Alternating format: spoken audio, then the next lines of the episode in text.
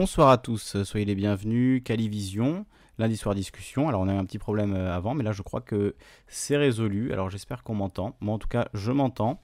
Euh, je pense que c'est bon, hein, que c'est moi qui, euh, qui ai merdé quelque part. Bref, on va recommencer à zéro. Soyez les bienvenus dans ce premier numéro de lundi soir discussion, Calivision, en direct. On va parler ce soir d'un sujet qui me tient à cœur, c'est le salariat. Est-il un esclavage moderne C'est une grande question. Je pense que chacun a son petit avis là-dessus. On va en discuter. On va évidemment euh, définir les termes et, puis euh, essayer de donner des arguments euh, pour, contre et de, voir ce qu'il en ressort pour peut-être penser à un nouveau modèle de société, une nouvelle configuration de la société. Je pense qu'on en a bien besoin. Alors pour intervenir en direct, vous avez évidemment euh, le Discord, euh, discord.me slash calivision, vous pouvez intervenir, euh, vous allez dans l'onglet direct et puis vous, êtes là pour discuter avec nous, il n'y a pas de problème, vous intervenez, vous parlez, vous dites ce que vous avez à dire et c'est gratuit. Et pour nous écouter, évidemment, bah, c'est sur YouTube. Hein. si vous entendez ce message, c'est que vous êtes sur YouTube. Donc je pense que je n'ai pas forcément besoin de le dire. Mais en tout cas, ce sera sur YouTube tous les lundis soirs à 19h ou à 20h, je sais pas encore, mais là ce soir en tout cas c'était euh, programmé à 19h. Alors je reçois des messages de gens qui me disent que ça ne marche pas. Euh, voilà, bon, euh, ça remarche a priori à présent, donc on va pouvoir commencer cette émission. Alors avant de rentrer dans le, dans le vif du sujet, on va évidemment définir les termes. Qu'est-ce que l'esclavage? Eh bien c'est l'état d'esclave. l'esclavage antique, l'esclavage des nègres, abolir l'esclavage. L'esclavage aux États-Unis y a-t-il un contresens plus monstrueux La liberté portant une chaîne, c'est inouï. c'est Victor Hugo dans ses correspondances. Euh, voilà pour la, définition euh, de vraiment au sens le plus, euh, plus bateau quoi c'est l'état d'être esclave une, définition par extension qui nous intéresse peut-être plus et qui est peut-être plus dans le sujet ce soir c'est un état de dépendance totale d'une personne à l'égard de quelqu'un ou de quelque chose, l'état d'une personne ou d'une collectivité soumise au pouvoir tyrannique d'une autre personne ou d'un groupe de personnes dans l'ordre politique et social.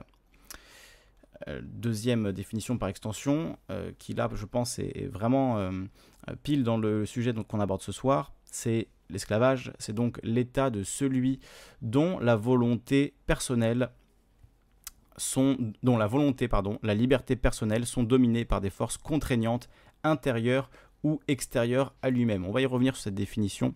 Je pense qu'on peut euh, tout à fait euh, y mettre beaucoup de choses qui se passent aujourd'hui euh, qui ne sont pas forcément appelées de l'esclavage par, par beaucoup de gens.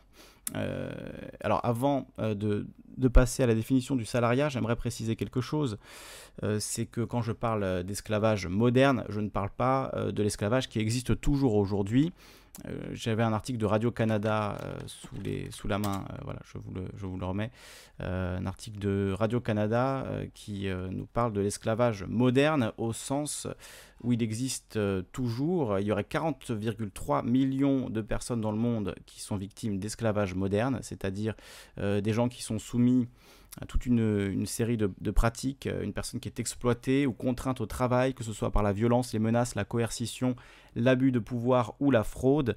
Euh, le phénomène prend différentes formes telles que la traite des humains, la servitude pour dette, l'esclavage domestique, le travail forcé imposé par un État, l'exploitation sexuelle et le mariage servile.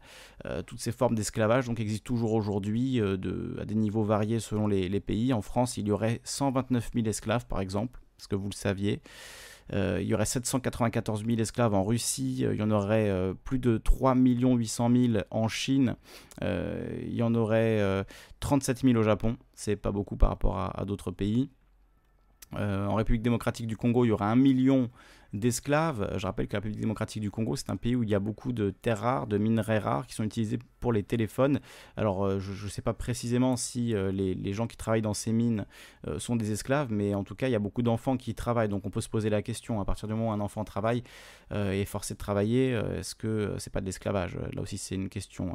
Alors, au Venezuela, il y en aurait 174 000, il y en aurait 369 000 au Brésil, il y en aurait 403 000 aux États-Unis. Bref, je vais pas vous faire tous les pays euh, de la carte si vous voulez euh, lire cette, euh, cette étude. C'est le rapport Global Slavery Index qui estime donc que 40,3 millions de personnes dans le monde sont victimes d'esclavage moderne, ou on pourrait dire d'esclavage contemporain, puisque c'est de l'esclavage qui a lieu de notre vivant. Mais par extension, si on va un peu plus loin, si on se pose la question de la configuration du modèle économique dans lequel on, vit actuellement collectivement, est-ce que le modèle du salariat n'est pas une forme euh, d'esclavage lui aussi? Est-ce qu'on n'est pas dans une organisation du travail évidemment euh, plus subtile, plus douce, plus confortable, plus sophistiquée euh, que l'esclavage antique ou l'esclavage classique, entre guillemets, euh, que l'esclavage évidemment des, Africains, l'esclavage des, Amérindiens, des, enfin, des Amérindiens au sens large, j'inclus tous les peuples d'Amérique du Sud également,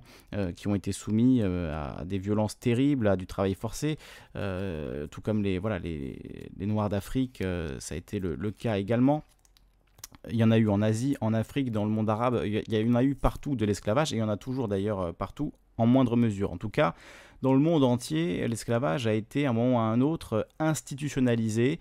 Il était euh, prévu par la loi, euh, normalisé, quelque chose de, classique. On pouvait, comme ça, détenir quelqu'un, avoir quasiment droit de vie ou de mort sur lui. Ça change un peu selon les pays, selon les contextes, selon les époques, mais dans, les, dans la pratique, en tout cas, on était euh, possesseur d'un être humain euh, qui était euh, votre esclave et dont vous pouviez jouir comme vous l'entendiez, comme un objet en réalité. Voilà, l'être humain était un objet et moi, je ne peux pas m'empêcher de faire le lien avec cette phrase de Macron qui disait euh, Dans une gare, euh, on se croise, on croise les gens euh, qui font quelque chose de leur vie et ceux qui ne sont rien.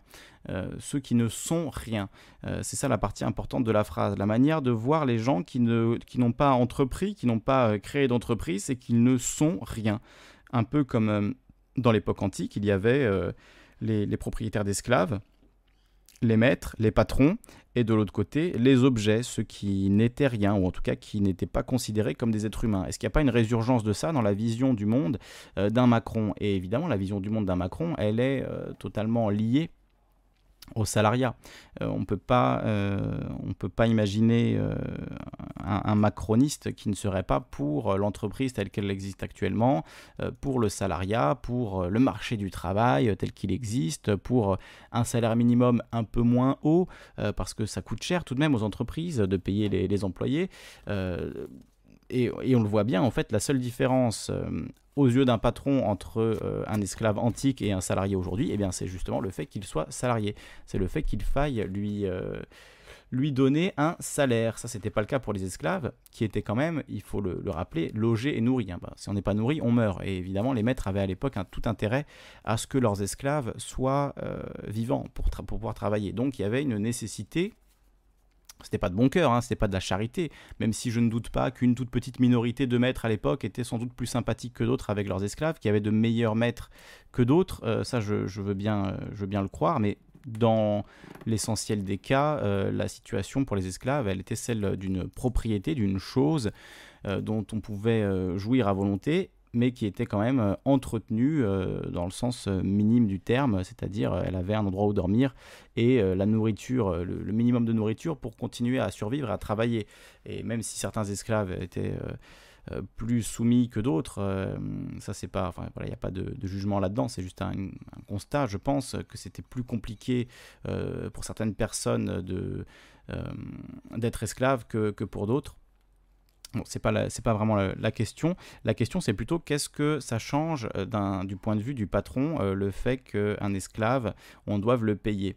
Euh, en réalité, qu'est-ce que ça change fondamentalement? Au lieu d'avoir à, le nourrir et à le loger, vous pouvez le payer, puis c'est à lui de se débrouiller pour se nourrir et se, loger. Il sera là à l'heure le lendemain parce que sinon il est viré au lieu d'être exécuté. Bon, c'est quand même il y a des améliorations hein, évidemment. Il y a les 5 semaines de congés payés. je ne veux pas dire que rien n'a changé. Évidemment, ce serait stupide ce serait euh, complètement faux de dire qu'aujourd'hui on est exactement dans le même système euh, que la Rome antique et qu'on est tous des esclaves. Je ne veux pas aller jusque-là, mais hum, d'un certain point de vue, euh, vu qu'on progresse d'une manière peut-être pas perpétuelle, mais en tout cas, il y, a une progression sur le confort de vie, sur la façon dont on, dont on peut jouir de la vie. Attendez une seconde, je bouge ma chaise. Euh, il y, a une progression qu'on peut constater, euh, mais est-ce qu'elle est finie cette progression? Est-ce que finalement on est vraiment sorti euh, de, la logique de subordination qui est essentielle à, un esclavage hein? Il y a toujours cette logique de subordination aujourd'hui dans le salariat. La différence, c'est que vous avez le choix de votre maître qui ne vous possède pas, entre guillemets, même s'il possède une bonne partie de votre temps au quotidien Mais votre maître n'est pas censé euh, vous, votre patron, pardon, n'est lapsus, n'est pas censé vous posséder. Vous avez le choix de, partir de son entreprise.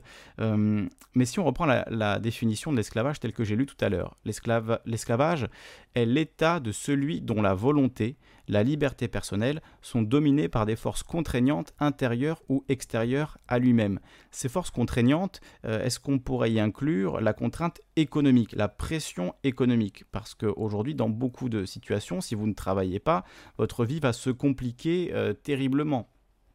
Euh, si vous ne travaillez pas dans, le sens, si vous n'occupez pas un emploi, hein, parce qu'évidemment, euh, beaucoup de gens travaillent sans être rémunérés, mais en tout cas, si vous n'occupez pas un poste salarié, d'où la question hein, du, salariat, si vous, ne, travaillez pas pour un salaire, eh bien, la vie va être très compliquée pour vous. Euh, si vous voulez nourrir vos enfants euh, avec euh, de l'eau fraîche et de l'amour, libre à vous, mais ça va être très compliqué. Je veux dire, là, je, c'est une lapalissade totale, mais tout le monde le sait. Aujourd'hui, dans le monde actuel, il faut travailler pour gagner sa croûte. Et, voilà, c'est pas censé être facile, c'est pas censé être agréable. C'est la la vision en tout cas qu'on nous, nous, impose quand on est en bas de l'échelle. Euh, voilà, pour, pour vivre, il va falloir que tu travailles, il va falloir que tu prouves que tu mérites de gagner plus.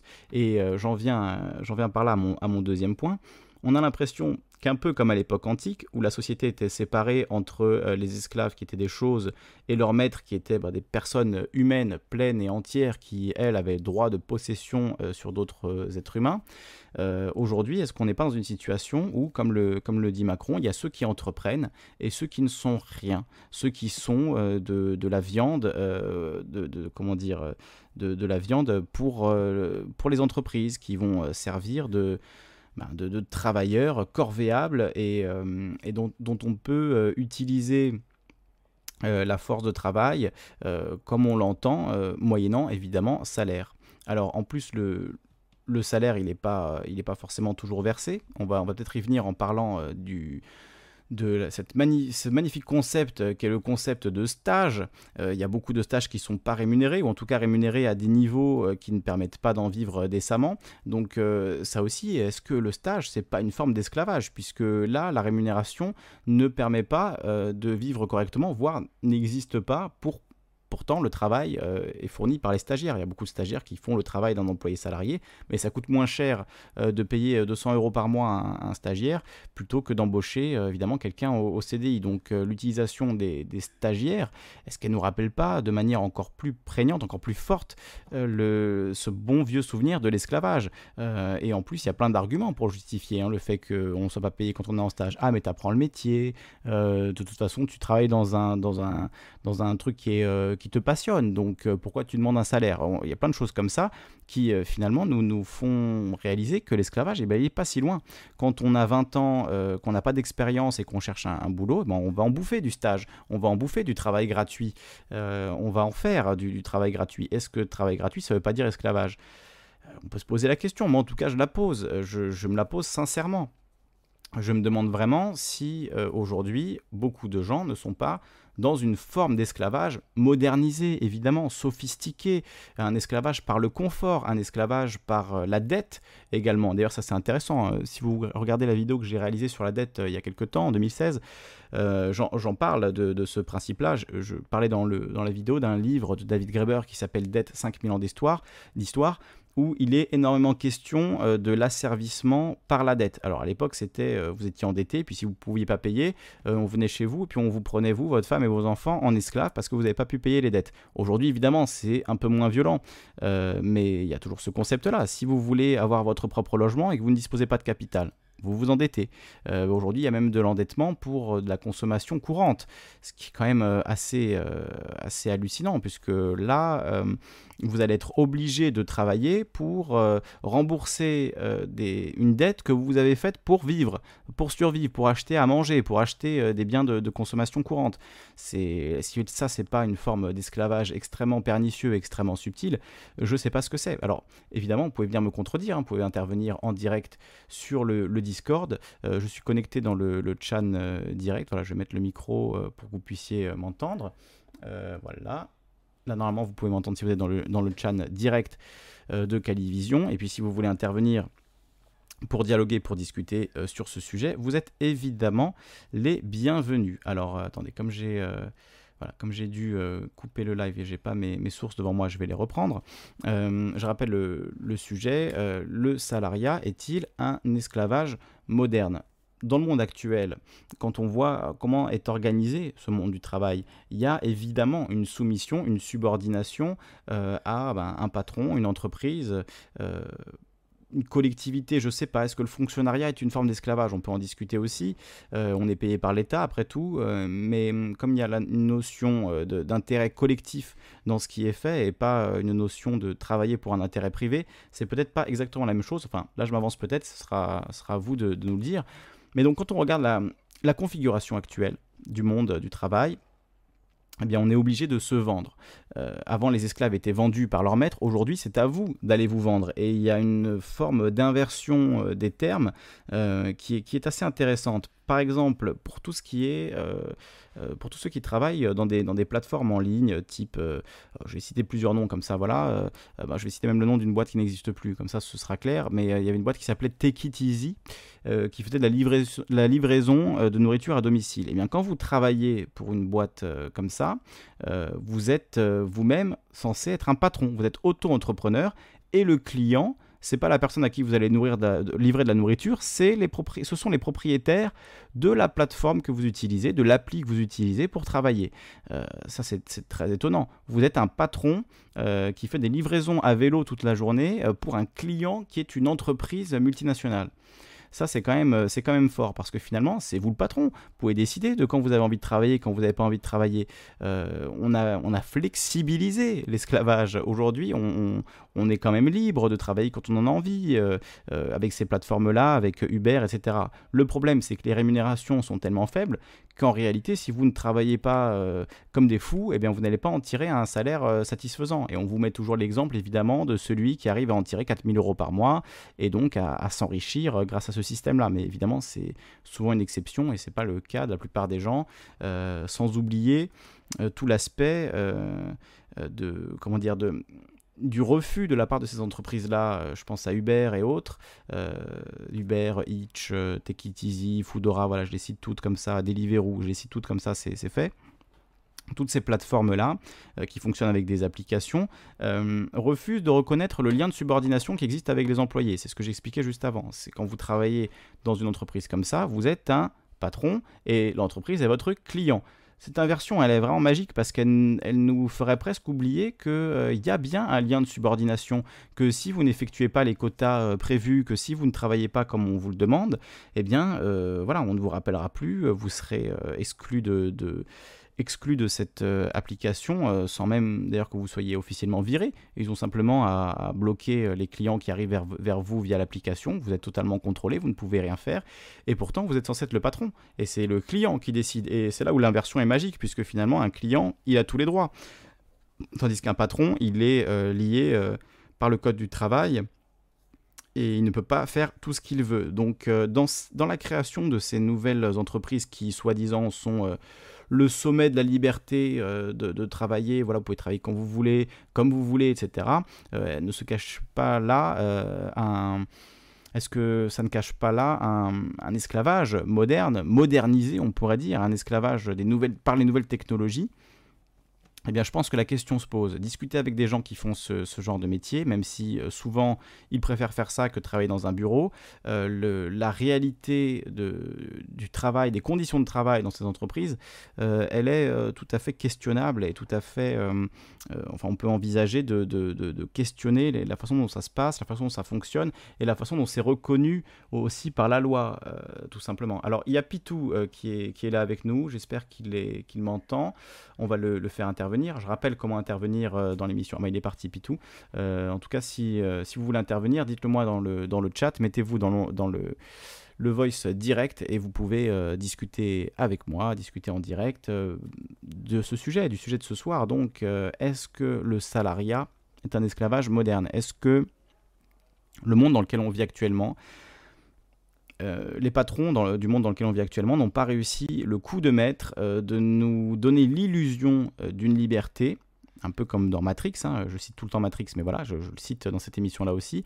Est-ce qu'on n'a pas une illusion de, liberté qui nous cache en fait que ben, nous sommes asservis par le marché du travail, par euh, le patronat, par euh, des entreprises multinationales, par des actionnaires, puisque beaucoup de petits patrons sont aussi finalement eux-mêmes soumis, subordonnés à des actionnaires qui décident de de ce qu'il euh, se doit de faire, euh, des fonds de pension étrangers. Euh, on a vu ça exister, hein, notamment un reportage, je crois que c'était sur France 2, un reportage sur les conditions de travail aux pages jaunes, dans l'entreprise page jaune. Allez voir ça et vous allez me, vous allez me, dire si c'est de l'esclavage moderne ou pas, cette, façon de, cette façon de faire. Je pense qu'il y a beaucoup d'entreprises beaucoup de, beaucoup de milieux professionnels qui sont euh, pas très loin d'une forme, euh, forme d'esclavage. Je parlais tout à l'heure des stages, mais on peut, on peut en reparler. On peut, je, vous appelle à, venir témoigner euh, sur ce sujet-là. Si vous avez fait des stages à répétition comme beaucoup, c'est quand même une une condition très très difficile d'être stagiaire. Quand vous n'êtes pas payé et qu'on vous demande d'être à, un travail concret, quoi. Enfin, vous forme pendant une semaine, mais après, bon, voilà, vous avez trois mois de stage, vous savez faire le boulot. Il vous reste euh, deux mois et demi euh, à purger, entre guillemets, où vous allez peut-être apprendre le boulot, mais vous n'allez pas être rétribué pour votre travail. Et quand on n'est pas rétribué pour son travail, eh bien, c'est une forme d'esclavage. Je rappelle que la seule différence, à mes yeux, après, vous allez peut-être me dire le contraire, mais la seule différence, les seules différences, à mes yeux, entre l'esclavage et le salariat, c'est que dans le salariat, il n'y a pas de propriété immédiate euh, d'une personne sur l'autre et il y a l'obligation de verser un salaire. Donc quand on est stagiaire, certes, votre patron n'est pas votre propriétaire, heureusement, euh, mais vous n'êtes quand même pas rémunéré. Donc vous n'êtes même pas dans le salariat. Donc vous êtes dans quoi? Vous êtes dans le travail gratuit. Et le travail gratuit, excusez-moi, mais ça a beaucoup de points communs quand même avec l'esclavage. Euh, évidemment, je me répète, mais je veux vraiment pas euh, donner cette impression.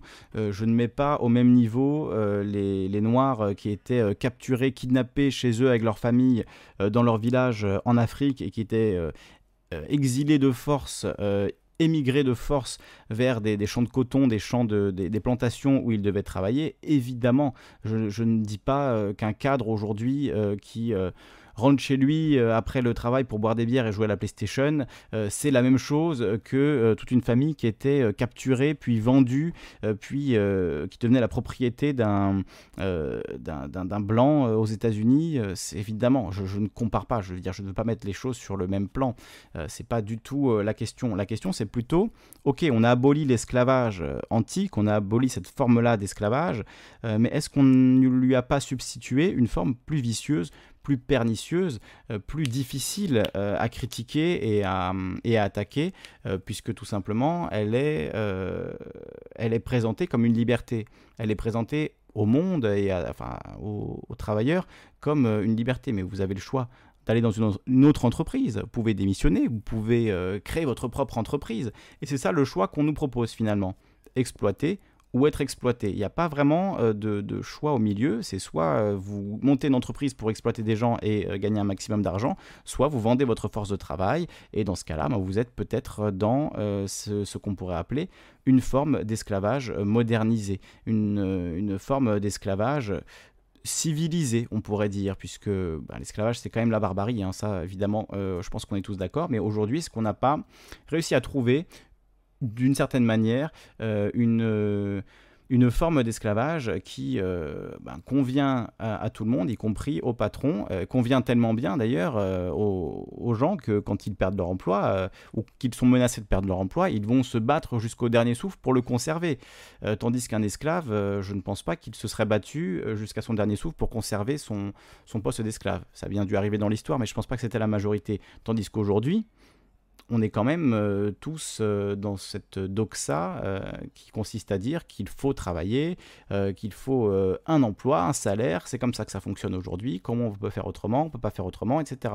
un peu comme un certain le, disait notamment Aristote, hein, je ne crois pas le trahir en disant cela, mais qui disait que certains étaient nés pour être esclaves et d'autres étaient nés pour être entrepreneurs. Aujourd'hui, enfin pour être entrepreneur, pour être maître.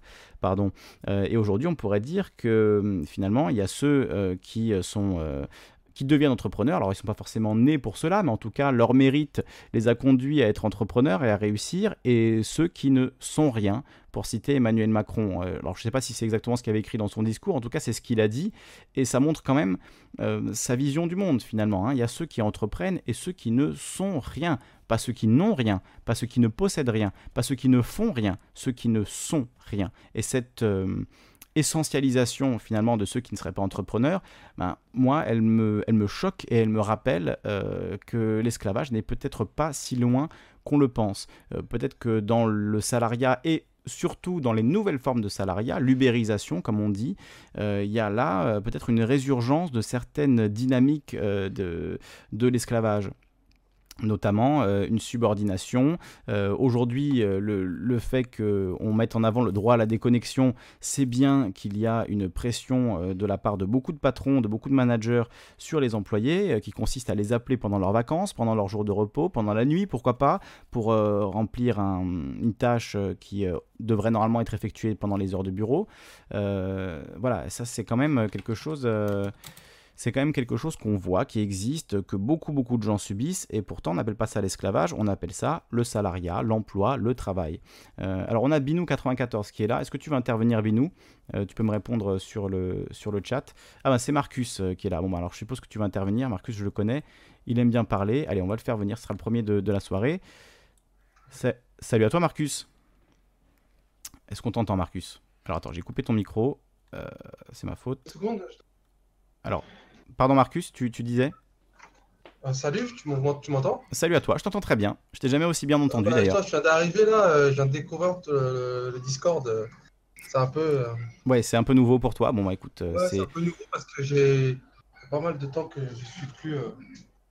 Bah écoute, j'espère que c'est pas trop compliqué d'utilisation en tout cas, que tout le monde va pouvoir voilà, s'y retrouver. Aussi pour, bon bah très bien. pour, jouer à Fortnite. le sujet, entre autres, pas que ça.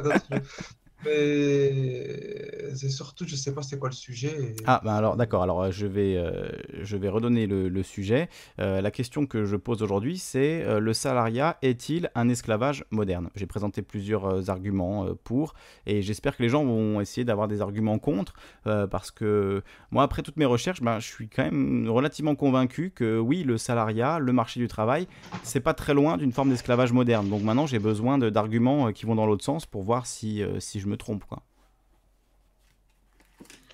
Ah bah, moi, je viens de commencer. Je, en ce moment, je travaille et, Oui, et je crois que je suis dans le même cas que tu viens de décrire là. oui. Parce que moi, je suis un, dire, je suis intérimaire et, et des missions, j'en fais quoi. Oui. Voilà. Oui, j'ai pas parlé de ça en plus, euh, des, des contrats précaires, des contrats intérimaires. Euh, c'est là qu'il y, a là qu'il y a une grande différence avec l'esclavage antique. C'est-à-dire qu'avant, vous étiez euh, l'esclave d'un maître pour ben, parfois toute votre vie, ou en tout cas une grande partie de votre vie avant d'être vendu, ou peut-être d'être libéré si vous aviez de la chance. Tandis qu'aujourd'hui, vous êtes esclave d'une entreprise, mais pour 15 jours, pour 5 jours, pour même parfois quelques heures seulement. quelquefois quelques jours aussi, une semaine ils vous appellent, ils ont besoin de vous, euh, remplacement, c'est ce genre de choses. Il faut quand même être disponible hein, pour ça, il faut être là, présent, euh, et, et, oui, être, que, le corps soit disponible euh, au moindre appel et à la moindre convocation. De toute façon, pour moi, le monde du travail, c'est un monde un peu d'hypocrite, quoi. Oui. C'est un monde de, de, de focus où il n'y a aucune solidarité, je trouve. Tu n'as jamais travaillé dans une entreprise euh, où il y avait un, patron compréhensif, euh, des employés euh, sympas ah, En fait, mon boulot, c'est d'intervenir dans pas mal de clients et les clients, je suis leur prestataire et quand ils sont pas contents, ils me, ils me chient dessus. Quoi. Alors ces clients, c'est des entreprises ça m'est arrivé aujourd'hui et pourtant moi je viens d'arriver et je me suis fait chier dessus par un mec euh, parce que la machine ne fonctionnait pas, parce qu'ainsi, parce qu'ainsi. J'ai voulu expliquer le diagnostic, euh, c'est toujours euh, ma faute, alors que les travaux ont été effectués par un, tiers. Donc je, je, prends sur moi. Bon après je suis obligé, mais ça me fait chier quoi de, tes, clients, c'est des, entreprises euh, principalement? Oui, ces entreprises, en fait, je dois m'occuper de la maintenance des, euh, installations frigorifiques euh, mmh électriques. Et donc, je dois faire des rondes et des tournées, je dois avoir pas mal de clients. Et on a des contrats avec ces gens-là. Et je travaille pour une société française. Et, quand j'interviens, bah, je dois faire ça. Et quand il y a une panne, je dois venir, je dois faire le diagnostic. Quelquefois, je ne peux pas intervenir parce que les travaux ont été effectués par, par d'autres personnes. Et, lui, quand ça ne fonctionne pas, il ne comprend pas pourquoi c'est ainsi. Oui, j'en ai marre de vous, nanana. Euh, voilà, bah, tu, prends, tu prends pour euh, la, toute la frustration accumulée par, euh, par ces types-là, ils te, ils te la refoutent dessus parce que tu es le, es le maillon de la chaîne qu'ils ont sous les yeux, quoi. Qu'ils ont au bout du fil. ça, je suis le représentant, voilà, c'est moi qui y va, et je viens me déplacer tout le temps. Et ça, ça me fait. Enfin, je l'accepte, qu'après, pour le moment, moi, je m'en fous, je suis qu'intérimaire. Après, je peux quand même être embauché ou pas, mais bon, euh, ça fait partie de la société. Après, il y a aussi des, des employés qui sont mauvais, feignants. Mais c'est ça, quand on est, le client est roi, il peut dire ce qu'il veut, il s'enferme sa gueule. Ça. le client est roi. C'est ce qu'on disait tout à l'heure à, propos des, hum, bah, des différentes plateformes qui existent, euh, type Uber, euh, Hitch, toutes ces choses-là. Ah voilà. Là, pour le coup.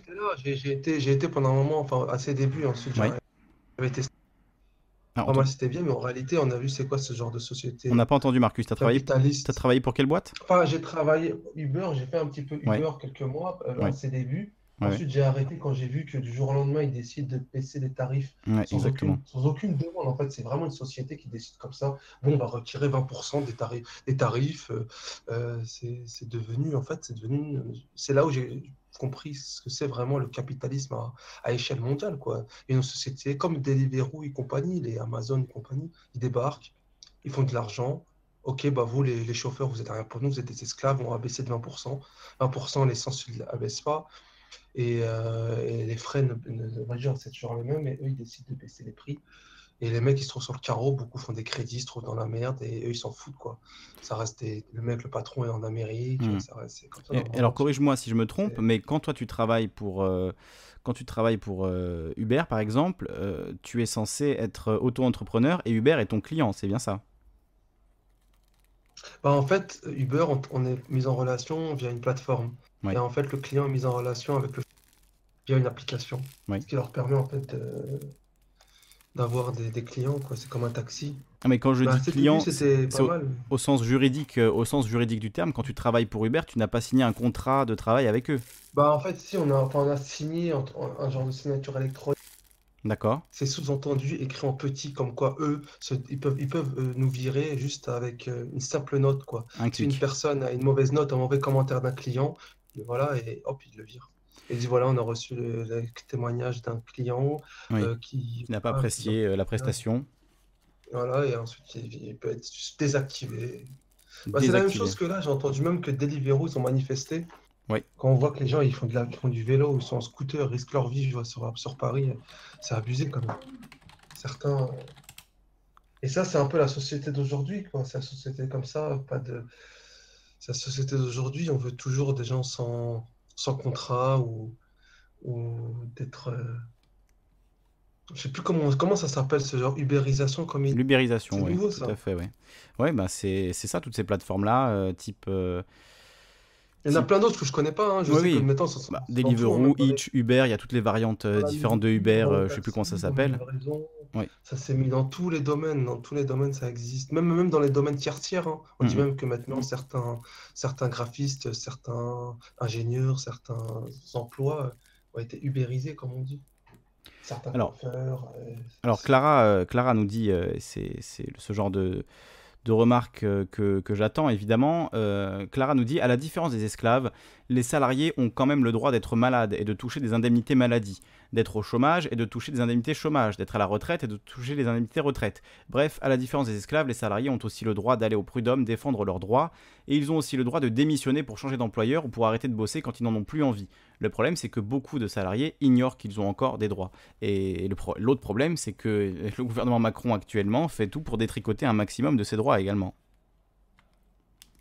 Marcus, euh, là-dessus bah, la différence, on a le droit d'être malade et d'avoir des indemnités de maladie, mais euh, le chômage, c'est plus ce qui est aujourd'hui. Hein. Aujourd'hui, on rate un, on rate un pointage, on est radié. Euh, on se présente pas, on est radié.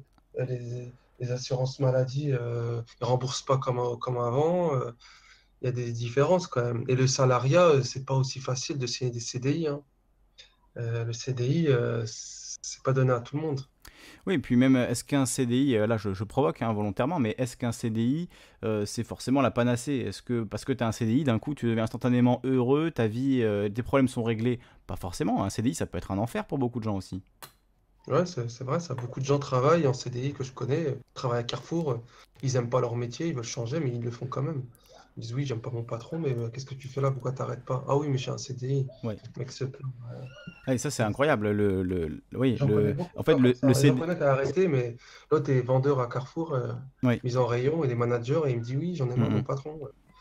Pourtant il reste. Quoi. En fait, le CDI est perçu, est perçu comme une situation euh, tellement rare et tellement enviable dans le monde d'aujourd'hui que même si on a un CDI qui est objectivement atroce et qui nous fait beaucoup souffrir, eh bien on le garde parce qu'on a peur de ne pas pouvoir en retrouver un derrière. Ouais, c'est ça en fait. Voilà, c'est tout à fait ça. Les gens ils veulent pas ils veulent pas arrêter ou sinon ils veulent chercher autre chose pour ensuite euh, derrière euh, et pour ensuite derrière euh, avoir. En fait, ils veulent finir un CDI pour avoir directement un CDI.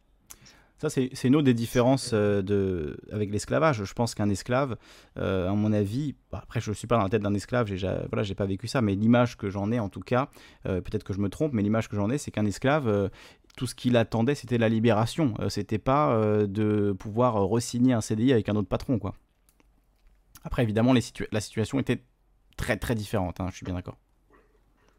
Mais le, quand on parlait de l'esclavage concernant euh, qui n'était pas payé, mais aujourd'hui, on est, faut être honnête, il y a certaines sociétés, les bénéfices qu'elles font et voilà ce que, ce que les salariés touchent, c'est minime, quoi quand on voit les chiffres d'affaires de, de, on parle là de, de, de, Uber, ces sociétés là, Amazon, Uber, euh, je sais pas moi, Uber Eats, les américaines qui viennent en Europe, qui se font des millions, qui ne payent pas de taxes, qui, sont qui payent moins de taxes, qui sont, qui sont domiciliés à l'étranger, alors que eux, ceux, les, prestataires, ceux qui sont ceux qui travaillent, euh, ceux, qui, ceux qui travaillent et qui, euh, et qui, eux, payent euh, l'URSSAF, payent, payent, payent le RSI, etc., euh, eux, ils payent tout ça. Et on n'entend pas, euh, parler de ça. Ils reçoivent en disant des amendes, etc. Mais pour moi, c'est rien du tout. Pour moi, c'est minime. Toucher, quand je vois certains salaires, mais qui touchent 1500 euros, voire même 2000 euros, alors que. Alors que. Allô? Oui, oui, je t'entends, je t'entends. Ah, justement, j'étais en train de charger un article, euh, un article là qui, je pense, euh, va vous intéresser. Alors, je regarde la mauvaise fenêtre. Voilà. Euh, les... La France est le pays où les actionnaires touchent le plus de dividendes, d'après un rapport d'Oxfam. Alors, je pense que vous en avez entendu parler, c'était il y a quelques mois, au mois de mai. mais on a, je pense qu'on a intérêt à rappeler cette information. Hein. En proportion, les entreprises du CAC 40 sont les plus généreuses avec leurs actionnaires, selon un rapport publié le lundi 14 mai par l'ONG Oxfam les actionnaires français touchent beaucoup plus de dividendes que leurs homologues des groupes américains et allemands, comme l'explique encore ce rapport, alors qu'on présente souvent la France comme un pays euh, socialiste euh, où on ne peut pas entreprendre, euh, où les actionnaires ne peuvent pas investir, etc., ne veulent pas investir. bon, on voit bien que, en fait, non. Hein, en France, on se met bien quand on est actionnaire, il n'y a pas de problème. L'Oxfam a analysé des rapports annuels de toutes les entreprises du CAC 40 et constate qu'elles ont versé les deux tiers de leurs bénéfices aux actionnaires depuis 2009. C'est c'est incroyable ce chiffre. Euh, depuis 10 ans, elles ont versé deux tiers de leurs bénéfices aux actionnaires. Donc les bénéfices, euh, c'est, euh, ils viennent pas de nulle part. Hein. Les bénéfices, ils viennent du fait qu'on paye des produits, qu'on achète des produits, qu'il y a dessus une marge qui est effectuée par les entreprises. Et cette marge-là, eh elle va dans la poche des actionnaires aux deux tiers. les salariés récoltent seulement 5% des bénéfices sous forme de participation et d'intéressement. Donc euh, c'est voilà quand on lit ce chiffre-là, euh, désolé, mon sujet, euh, il est, moi, il me, semble important parce que je, vais être, je vais être très polémique, mais la différence entre l'esclavage et le salariat, c'est 5% des bénéfices, quoi. Ce que eux touchent, ce que eux touchent et entre ce que ce qu'un salarié touche. Je te, je te, relis la, je te relis la phrase, hein, on, a, on, a, le chiffre. Hein. L'Oxfam a analysé les rapports annuels de toutes les entreprises du CAC 40 et constate qu'elles ont versé les deux tiers de leurs bénéfices aux actionnaires depuis 2009. au détriment des salariés et des investissements. Les salariés récoltent seulement 5% des bénéfices sous forme de participation et d'intéressement. 5%, alors que deux tiers vont aux actionnaires et 27% des bénéfices sont eux consacrés à l'investissement. Alors que il me semblait qu'en France, on était sur un contrat euh, euh, moral qui euh, parlait, je crois que c'est Sarkozy qui parlait de ça, un des trois tiers. Un tiers pour l'investissement, un tiers pour les actionnaires, un tiers pour les, salariés. Ben là, on est sur deux tiers pour les actionnaires, 66%, 5% pour les, les, salariés et 27% des bénéfices sont, eux, consacrés à l'investissement. 5% pour les salariés. Euh, je ne pense pas que les esclaves percevaient 5% de, des bénéfices de, de, leur, euh, de leur maître, euh, mais en tout cas en France aujourd'hui, un, un, salarié reçoit 5% des bénéfices qu'il a quand même, je pense, aidé un peu plus à produire que les actionnaires. Euh, là-dessus, euh, enfin, euh, fight me, quoi. Je, sais pas, j'ai l'impression que on oublie ça, mais c'est quand même grâce aux salariés que les entreprises tournent, c'est quand même grâce aux salariés que les entreprises existent, fonctionnent, font de l'argent. c'est pas les actionnaires qui font de l'argent. Les actionnaires, ok, ils prêtent de l'argent avec une attente d'un fort rendement. Ils ne sont pas en train de travailler, euh, leur argent travaille pour eux, entre guillemets, mais eux ne mettent aucune, aucune, euh, ne mettent pas de leur personne dans le, dans la, le fait que l'entreprise va augmenter. Au contraire, ils sont même menaçants euh, parfois. ils disent attention, si l'entreprise ne fait pas tant de bénéfices, on ne va pas être content, on va retirer nos sous, on va pas réinvestir.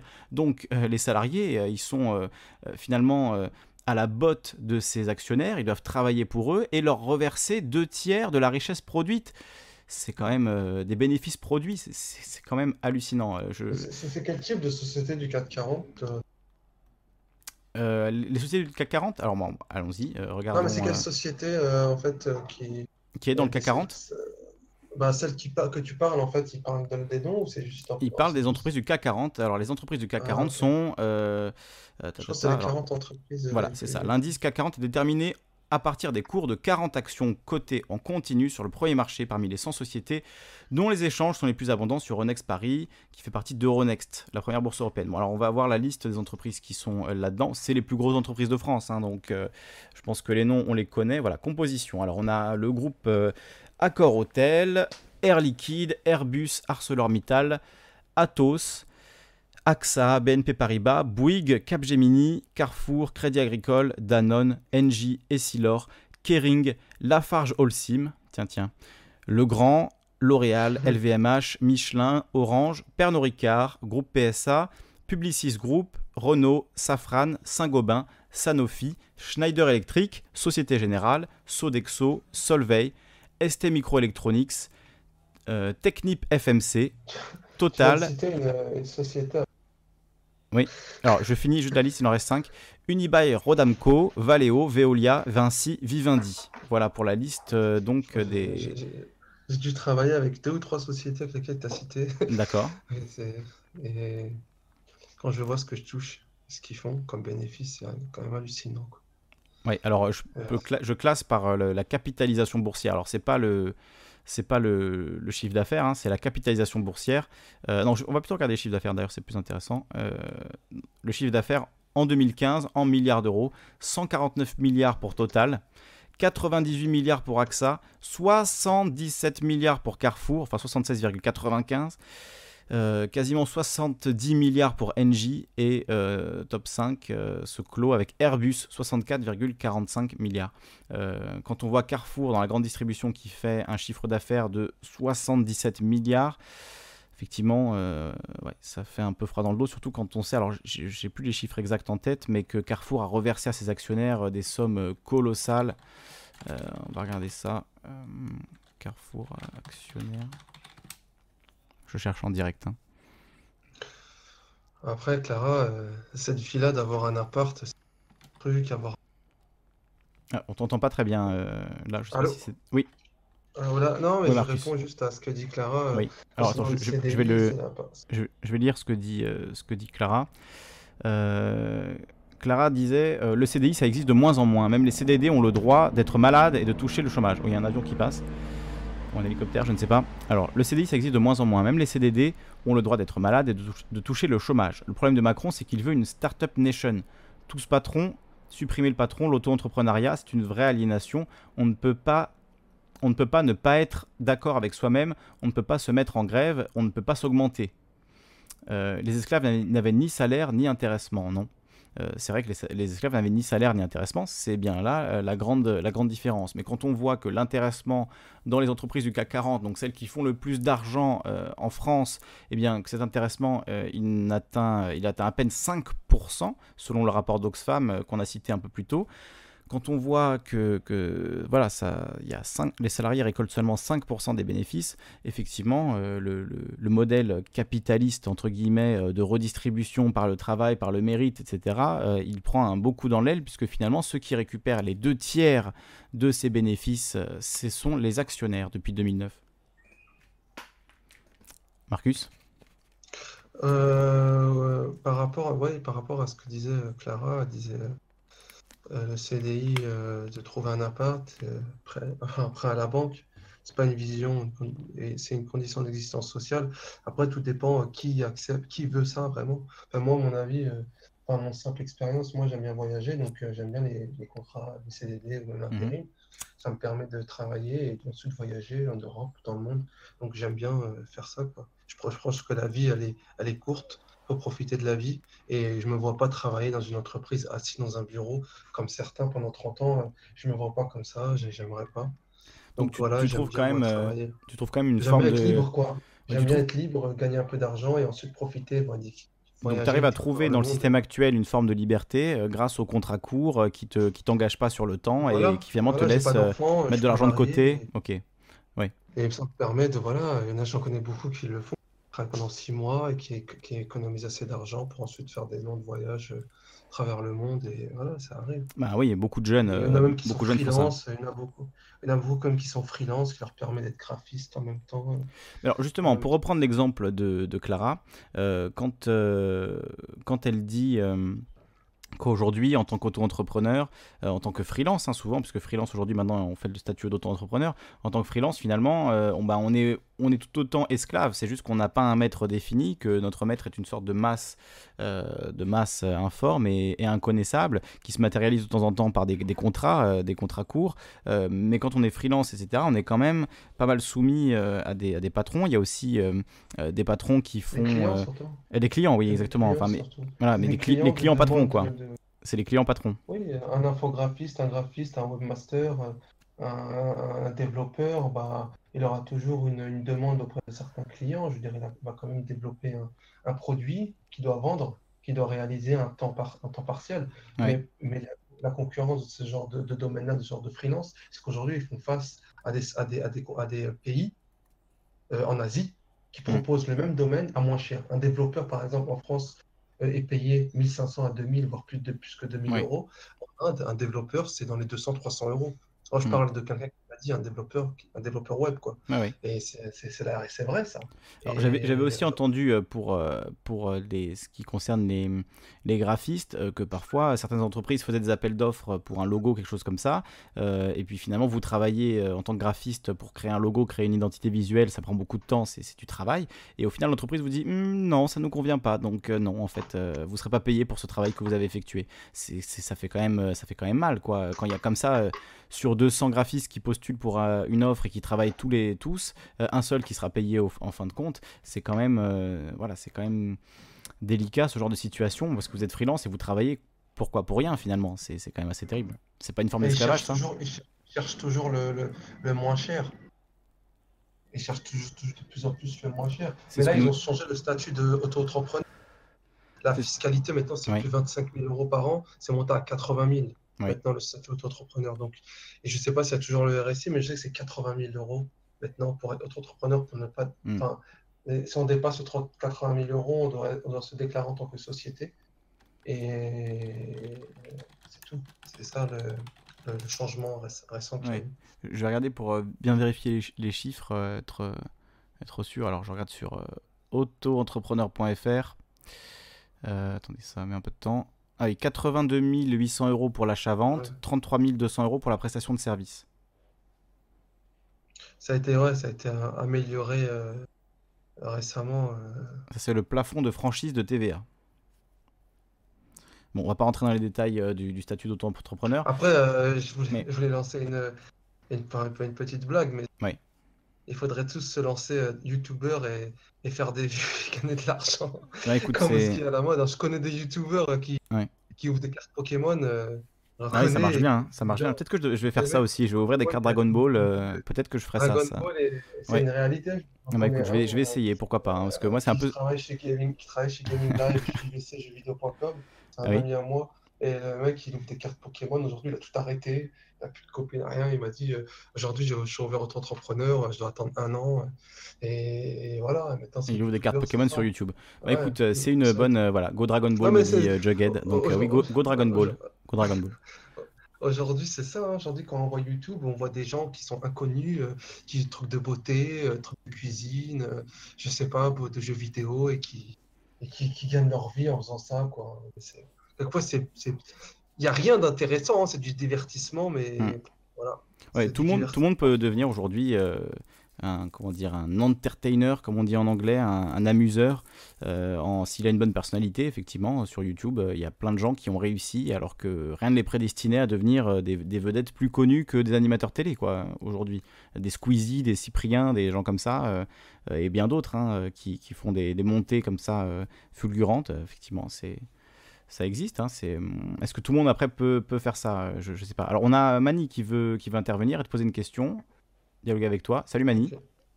Salut, tu m'entends? Très bien, parfaitement. Euh, Parce qu'il y a un truc sur lequel tu n'as pas répondu, euh, qui- Oui. que Marcus a dit en, entre deux phrases, euh, quand, quand il disait qu'un client lui a fait la misère aujourd'hui. Mhm. il, a dit, mais bon, Ah, on t'a perdu. Entendu. Ouais, On t'a pas entendu Mani. ouais, ouais, tu m'entends là? Oui, oui, elle entend. Ouais, ouais. Il dit, euh, j'accepte dans un premier temps, mais, euh, mais bon, je suis obligé. Et euh, en fait, c'est sur ça que, que se joue principalement la différence, c'est qu'il y a, il y a cette forme de, de oui, euh, c'est moi qui accepte. Mais quand il a dit, mais bon, je suis obligé, eh ben, ça serait intéressant de, de, de bah, qu'il développe sur ce je suis obligé. Est-ce que comment il le perçoit et euh, est-ce que c'est clair dans sa tête que s'il avait le choix, eh ben, il Il il ferait autre irait pas chose. du tout. Mm. Ouais, voilà. Ouais, très bonne Euh, question. moi, Mani. honn- honnêtement, j'ai- pris sur qu'est-ce que je peux lui qu'est-ce que je peux lui dire? L'envoyer. Enfin, moi, je suis qu'intérimaire. donc J'ai qu'un contrat qui finit la fin du mois. Peut-être qu'il va être renouvelé. Peut-être qu'est-ce que je lui dise, le mec? Le mec n'a pas, n'a pas de thématisation. Je connais. Non, c'est pas ça. Et le mec, le euh, enfin, je suis obligé, on est obligé de prendre sur soi. C'est le client, c'est lui qui paye. Je veux dire, on- ce type-là paye, paye, euh, paye la maintenance, paye. C'est pas ça ma question. La question, je- pour la résumer, je pense, si par exemple il y avait un, un salaire à vie ou un revenu d'existence euh, de voilà qui te donnait 1200 euros par mois, euh, est-ce que tu ferais euh, ce genre de prestation? Euh, si je, tous les jours je recevais ce genre de remarques pour un Hmm. salaire de 1200 euros, Non, non, si, non, s'il y avait un revenu universel par ailleurs qui te permettait Ah. de- d'avoir 1200 euros sans travailler, oui, je, je reformule bien ma question, qui te permettait d'avoir 1200 euros sans travailler, est-ce que euh, tu euh, continuerais à faire ce genre de prestations euh, pour augmenter ton, ton revenu? Bah oui et non. Non, parce qu'en fait, ne rien faire, on s'ennuie. Euh, Tu pourrais faire autre chose. J'ai peur de l'ennui en fait. Tu pourrais ouvrir des cartes Pokémon sur euh, mois- YouTube, par exemple. Non, mais en fait, moi, j'avais déjà rêvé de pas travailler pendant quelques mois, mais au bout d'un moment, on, on s'ennuie, quoi.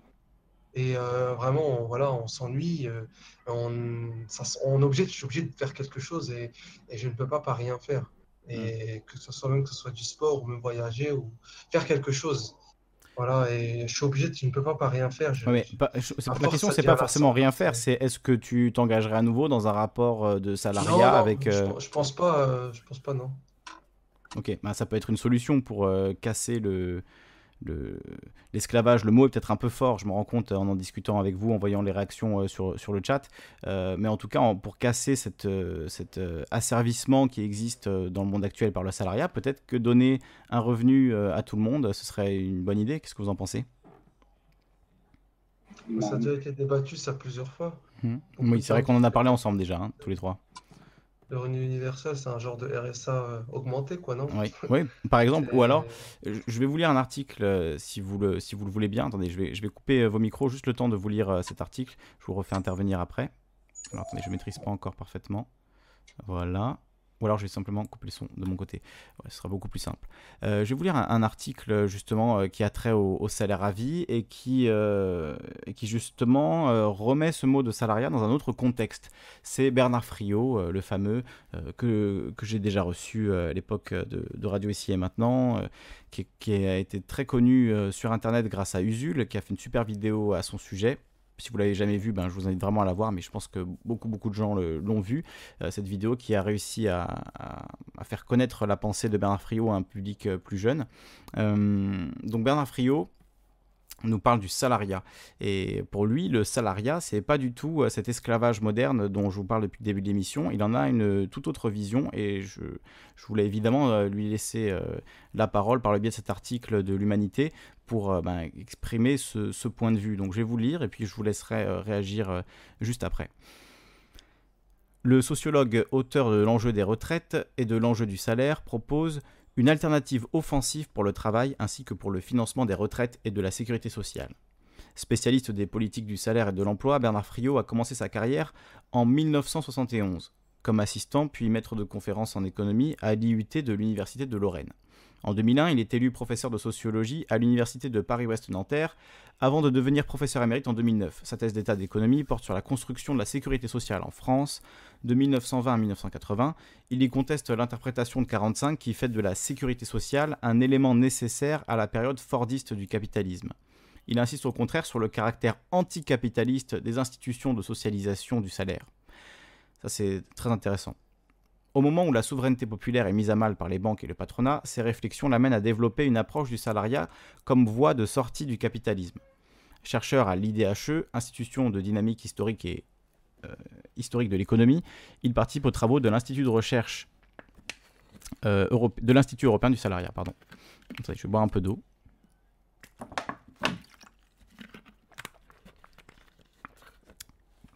Excusez-moi. Donc, euh, son parcours universitaire se double d'un engagement politique. Il est militant du PCF depuis près de 45 ans. En 2010, alors que la réforme des retraites Fillon est très contestée, il propose une autre issue en publiant à la dispute L'enjeu des retraites, puis en 2012 L'enjeu du salaire et Puissance du salariat. En 2013 est paru chez Peter Lang avec Bernadette Clasquin The Wage Under Attack Employment Policies in Europe, ils fondent en 2011 une association d'éducation populaire, Réseau Salariat. D'ailleurs, c'est à ce titre euh, que je l'avais reçu euh, par deux fois euh, sur Radio Ici et Maintenant à l'époque. Alors maintenant, on rentre dans l'interview à proprement parler. Avec plus de 10% de chômeurs en France, un marché du travail en crise, vous préconisez la révolution par le salaire, alors que le salariat est considéré par beaucoup comme une aliénation. Réponse de Bernard Friot.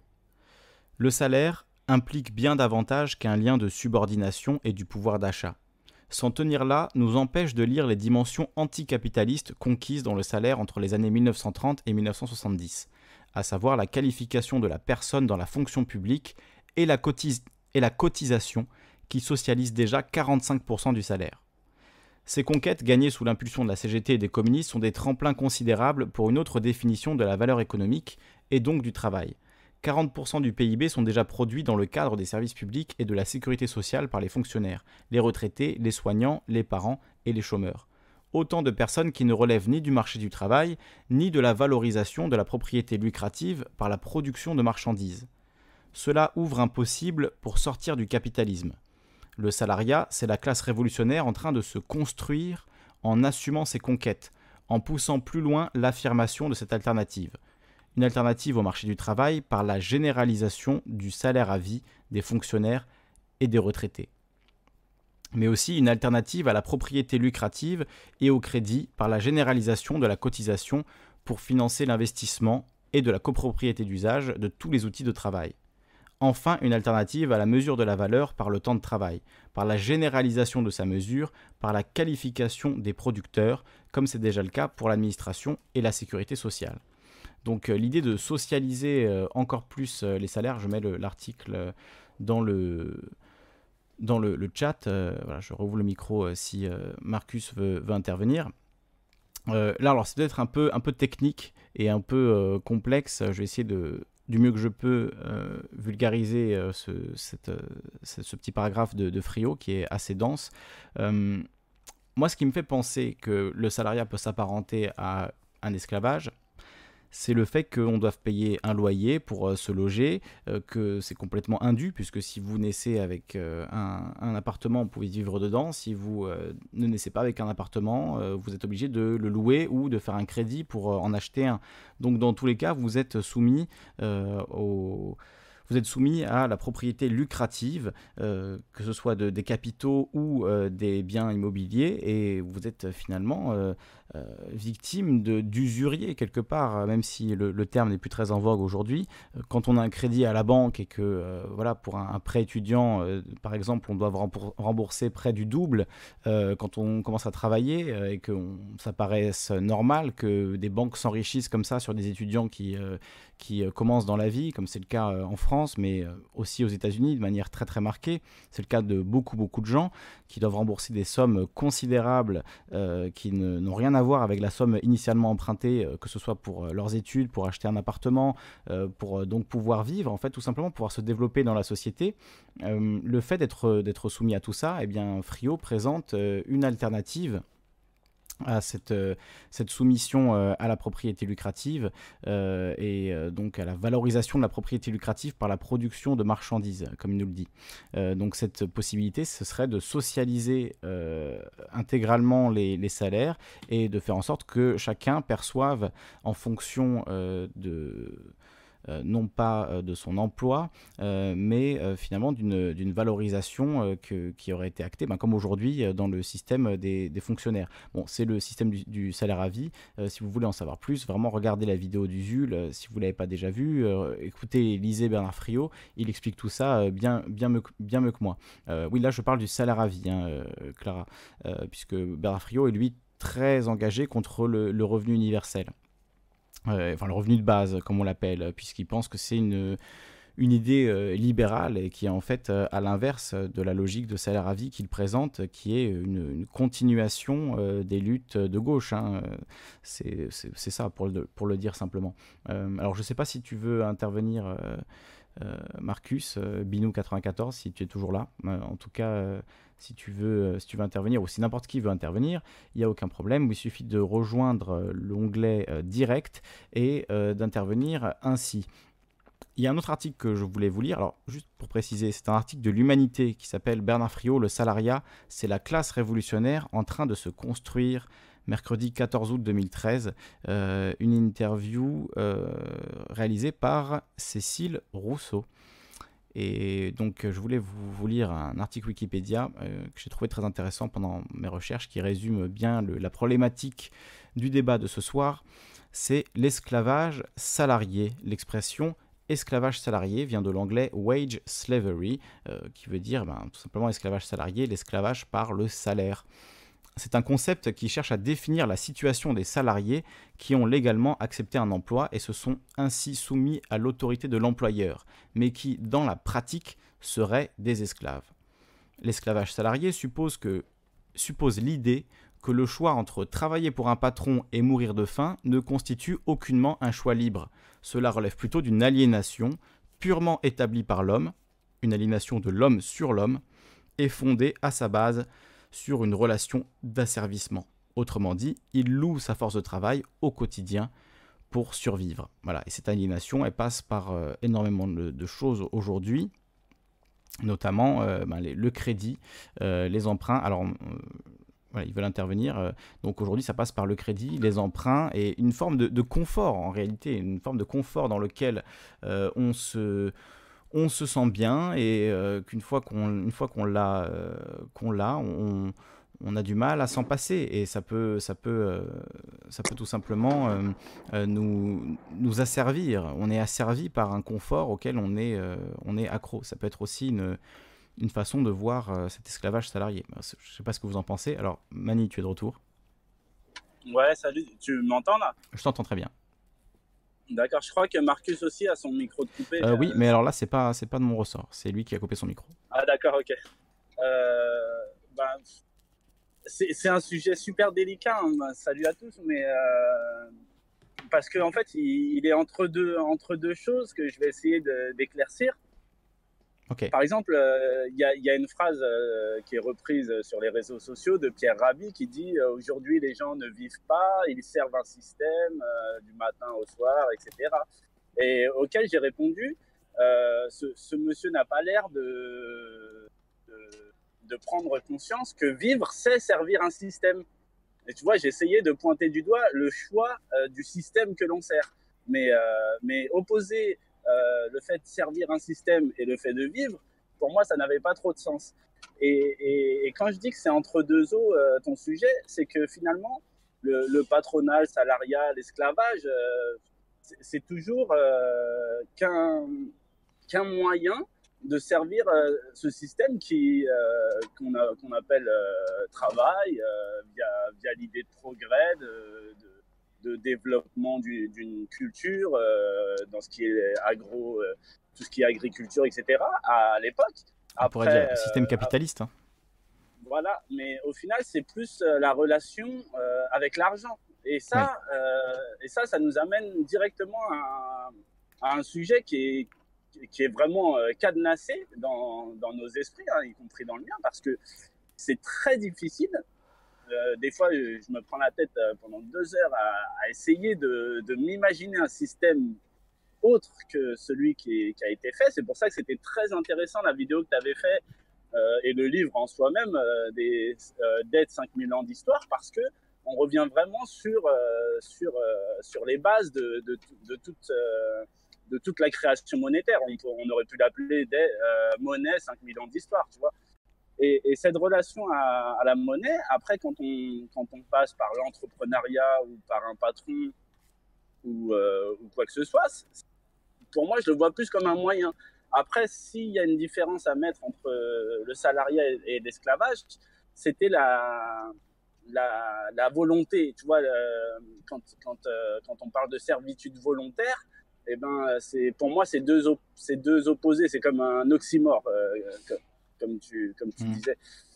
Et, euh, et, cet oxymore, eh ben, c'est pour ça que j'ai interpellé Marcus là-dessus, parce que quand il dit oui, mais je suis obligé, eh ben, c'est là où euh, finalement, il, il, me répond au niveau du travail, comme euh, la plupart des personnes, quand on, leur parle, ils vont dire oui, mais j'ai pas trop le choix. En gros, j'ai des impératifs. En gros, je vais même pas développer là-dessus parce que tu comprends bien que j'ai besoin de manger. Mais au final, euh, si on exclut euh, toute la question du salariat, du travail, etc., on voit bien que ça ne repose que sur ce qui paraît une évidence euh, chez, chez, la plupart d'entre nous, c'est la nécessité de, de passer par ben, le bénéfice de, pécunier pour pouvoir s'alimenter, pour pouvoir vivre, pour pouvoir se payer des loisirs. Comme il disait, moi j'aime mmh. bien voyager, etc. Mais après, euh, après comme, euh, comme tu disais, je crois que c'est toi qui le disais dans une de tes vidéos où tu disais euh, jamais personne n'a touché un dollar. Hmm. dans le sens, jamais personne n'a touché un euro, dans le sens que le papier n'est qu'une promesse, n'est qu'une convention de promesse, et, quelque chose dans lequel on, doit avoir confiance.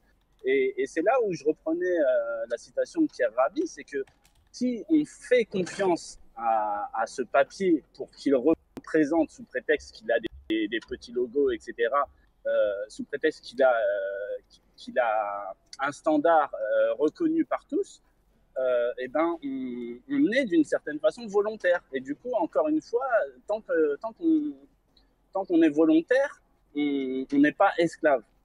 Mais cette forme de volontariat, elle, elle passe par l'épreuve de l'ignorance. Tu vois, quand, quelqu'un euh, n'est pas conscience d'être volontaire ou pas, quand tu dis mais j'ai pas le choix, eh ben c'est là où ta question intervient et devient intéressante, c'est que est-ce que euh, aujourd'hui, par exemple, avec tous les documentaires qu'on peut trouver sur YouTube, tous les moyens de s'informer, tous les livres, tout, vraiment, même gratuitement, hein, enfin quand je dis gratuitement, c'est à condition d'être dans le système. Mais bon, euh, là, je suis en contact avec des gens même en Centrafrique, etc. Ils arrivent à avoir accès à YouTube, etc. Donc, est-ce qu'on peut dire que avec la, mise à disposition gratuitement d'informations sur le fonctionnement du système, on peut être ignorant de, de notre asservissement? Et vu qu'aujourd'hui, il y a des gens euh, qui disent bah, Moi, je ne savais pas que quand je touchais un euro, c'était juste la promesse d'un euro. Eh ben, euh, ma question, la première question, euh, c'est Mais si tu le sais pas, en gros, on en revient à, la question de, base qu'on retrouve dans plein de domaines c'est ton manque de curiosité peut-être qui, qui, est le premier responsable Est-ce que c'est. En, gros, si, si tu n'as pas conscience de, de, de ta servitude, si tu n'as pas conscience de comment fonctionne le système, est-ce qu'aujourd'hui, il peut dire que c'est ta faute ou euh, est-ce que c'est indépendant de ta volonté euh, Et ça, ça c'est. Ça, c'est, je pense que c'est le cœur du débat. C'est intéressant ta manière de, poser les choses, hum, parce que j'ai l'impression que beaucoup de, beaucoup de gens sont quand même conscients euh, qu'il y a un problème, mais, mais la réalité matérielle euh, les pousse à, penser autrement. C'est-à-dire ça marche comme ça, donc pourquoi en fait se poser la question de euh, faire changer les choses De toute manière, ça marche comme ça. mais après, c'est vrai que je pense que peu de gens ont vraiment conscience de comment ça marche, de le de l'artificialité de, de, la monnaie, ou en tout cas de son aspect psychologique. Euh, c'est la, monnaie, même l'économie au sens, euh, au sens vraiment large, euh, c'est avant tout une question de, confiance. Et donc, c'est une question psychologique. C'est-à-dire, quand la confiance n'est plus là, l'économie ne fonctionne plus. Et beaucoup de, mathématiciens très sérieux prétendent avoir les clés, etc. Mais en réalité, il faut d'abord analyser la psychologie des foules, la psychologie humaine, la psychologie économique, on pourrait dire, des, des, gens qui ont un impact sur, euh, sur l'économie, euh, pour, euh, pour comprendre que la monnaie, c'est une, forme d'illusion mentale. Oui, tota-, totalement, mais ça me fait penser à une conférence critique avec Jean-Marc Daniel et, et, Alain Madelin sur, mmh. sur le livre de Piketty, par exemple, qui, qui s'amusait à, à, lui faire une tête au carré. Et, et c'est, je te parle de ça parce que la, première des, réponses qu'on m'avance quand, euh, quand, quand euh, j'évoque ce sujet euh, avec les gens autour de moi, c'est l'alternative, la question d'alternative. Moi, j'aime bien aujourd'hui, à chaque fois que, je vois quelqu'un critiquer le système, lui dire, bah oui, mais qu'est-ce que tu proposes derrière? Parce que c'est la première question que j'ai, moi, euh, quand, j'essaye d'argumenter, qu'est-ce qu'on propose? Et, là euh, intervient euh, ce genre d'émission qu'on fait actuellement, ou plein d'autres émissions explicatives. Il y, a, y a 80% de ceux qui s'intéressent à ce sujet-là qui vont décrire le système, comment il fonctionne, mais qui vont pas entamé, ou peut-être euh, très peu. Hein. Je prends par exemple le documentaire Servitude volontaire qui finit à la fin juste par des, un, état des lieux, mais à aucun moment il y a cette proposition. Et cette proposition, euh, quand on l'a entamée sur Ici et Maintenant, par exemple, on a entamé plein de sujets. Tu l'évoquais juste avant euh, le revenu de base. Et et faut pas croire, comme tu le dis, mais il y a beaucoup de gens qui, qui constatant que, que ça ne tourne pas rond, suivent euh, ce genre d'émission, suivent ce genre d'alternative et essayent de, de, voir si, si ça mène euh, dans une voie euh, exploitable, sérieuse. Et, et, quand je parle de, de, la tête au carré qu'ils ont fait à Piketty dans, dans, leur conférence, là, eh ben, je vois qu'ils prennent des arguments sur lesquels c'est vrai qu'il y y a vraiment un, souci.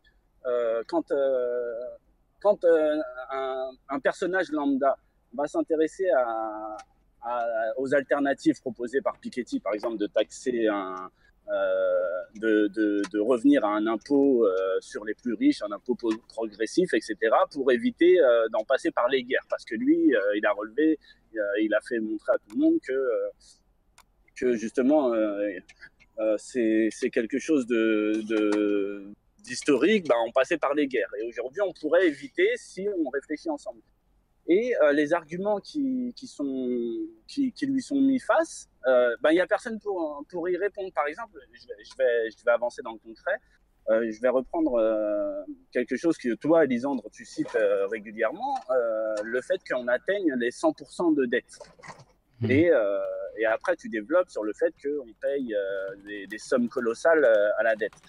Et puis derrière ça, si je suis quelqu'un de lambda qui se renseigne, qui va regarder un petit peu euh, une conférence à droite à gauche pour voir si, euh, si vraiment on marche sur la tête, eh ben on voit que en 1945, on était à 2 200% euh, de dette de PIB. de dette par rapport à notre PIB. Et du coup, il y a il y a forcément ce sentiment qui ressort en disant bah oui mais euh, moi on m'a appuyé comme quoi que 100% c'était incroyable. Euh, je, découvre que le Japon euh, ils sont à 250% je découvre que la France est passée par 200% avant d'utiliser l'inflation sur 5 ans et de remettre tout à zéro et, et, en fait, c'est là où on pêche un petit peu, c'est que on utilise des arguments qui, au final, n'en sont pas réellement. C'est comme le jour où tu as reçu ce, cet éconoclaste et qui, qui l'a mis par terre la, notion de, tu sais, en te disant, oh, mais oui, mais euh, les dettes ont toujours existé. Euh, Napoléon lui-même disait, la, main qui donne est, au-dessus euh, de la main qui, qui, qui reçoit. Euh, ouais, et, et ben, et ben, il y a toujours cette désillusion qui dit, attends, attends, attends, on, on peut pas suivre des gens dans un système il se base pour dénoncer des choses et, au final, euh, ces choses qu'il qui, qui présente comme, euh, je parle pas de toi, hein, mais je parle en général, mais ces choses qu'il présente comme euh, catastrophiques, au final, c'est des choses, c'est des cycles qu'on a, qu'on a toujours traversés et qui, euh, qui sont très bien gérés par les gens très propres sur eux, qui viennent de m'expliquer que c'est tout à fait normal. et, et, et moi, je pense que c'est là, dans, quand, on a un système alternatif, quand euh, il y a des milliers, des centaines de milliers de personnes qui regardent les conférences d'Étienne Chouard ou euh, des gens qui s'interrogent euh, régulièrement sur le salariat, je, suis d'une certaine façon obligé et, mais euh, il n'y a pas de système alternatif parce que euh, j'ai jamais entendu quelqu'un argumenter plus d'une demi-heure avec des trucs que je peux pas démonter ou que j'ai pas entendu démonter derrière par d'autres. du coup, eh ben on n'a pas le choix. Et je pense que c'est là réellement le, le vrai le vrai cul-de-sac, c'est que c'est que quand, quand ils disent on n'a pas le choix, c'est vraiment qu'il y a, a c'est pas assez, c'est pas assez, assez costaud les, alternatives. Regarde Pierre Alexandre quand, quand, il, quand, il, quand il fait une conférence sur le revenu de base et qui dit attention, attention, c'est l'asservissement pour tout le monde, c'est quelque chose de très dangereux. Et eh ben ça, ça, ça, je peux te dire que ça refroidit du monde. Hein. Et euh, moi, le premier, je me suis dit attends, attends, le, le gars. Tu de, de Laurent Alexandre? Ouais, voilà, pardon, Laurent Alexandre qui, qui, qui, qui dit, euh, sachant que c'est pas quelqu'un que j'aime, euh, que j'apprécie euh, particulièrement, mais quand je le vois dire attention, c'est vraiment un truc de, de dangereux, et eh ben, je me dis, je sais pas pourquoi, je, je sens qu'il y a quelque chose de, de plausible dans, dans son dans son approche. Après, je pense que c'est la différence que tu as fait entre salaire de base et revenu, revenu à vie ou quelque chose comme ça. Mmh.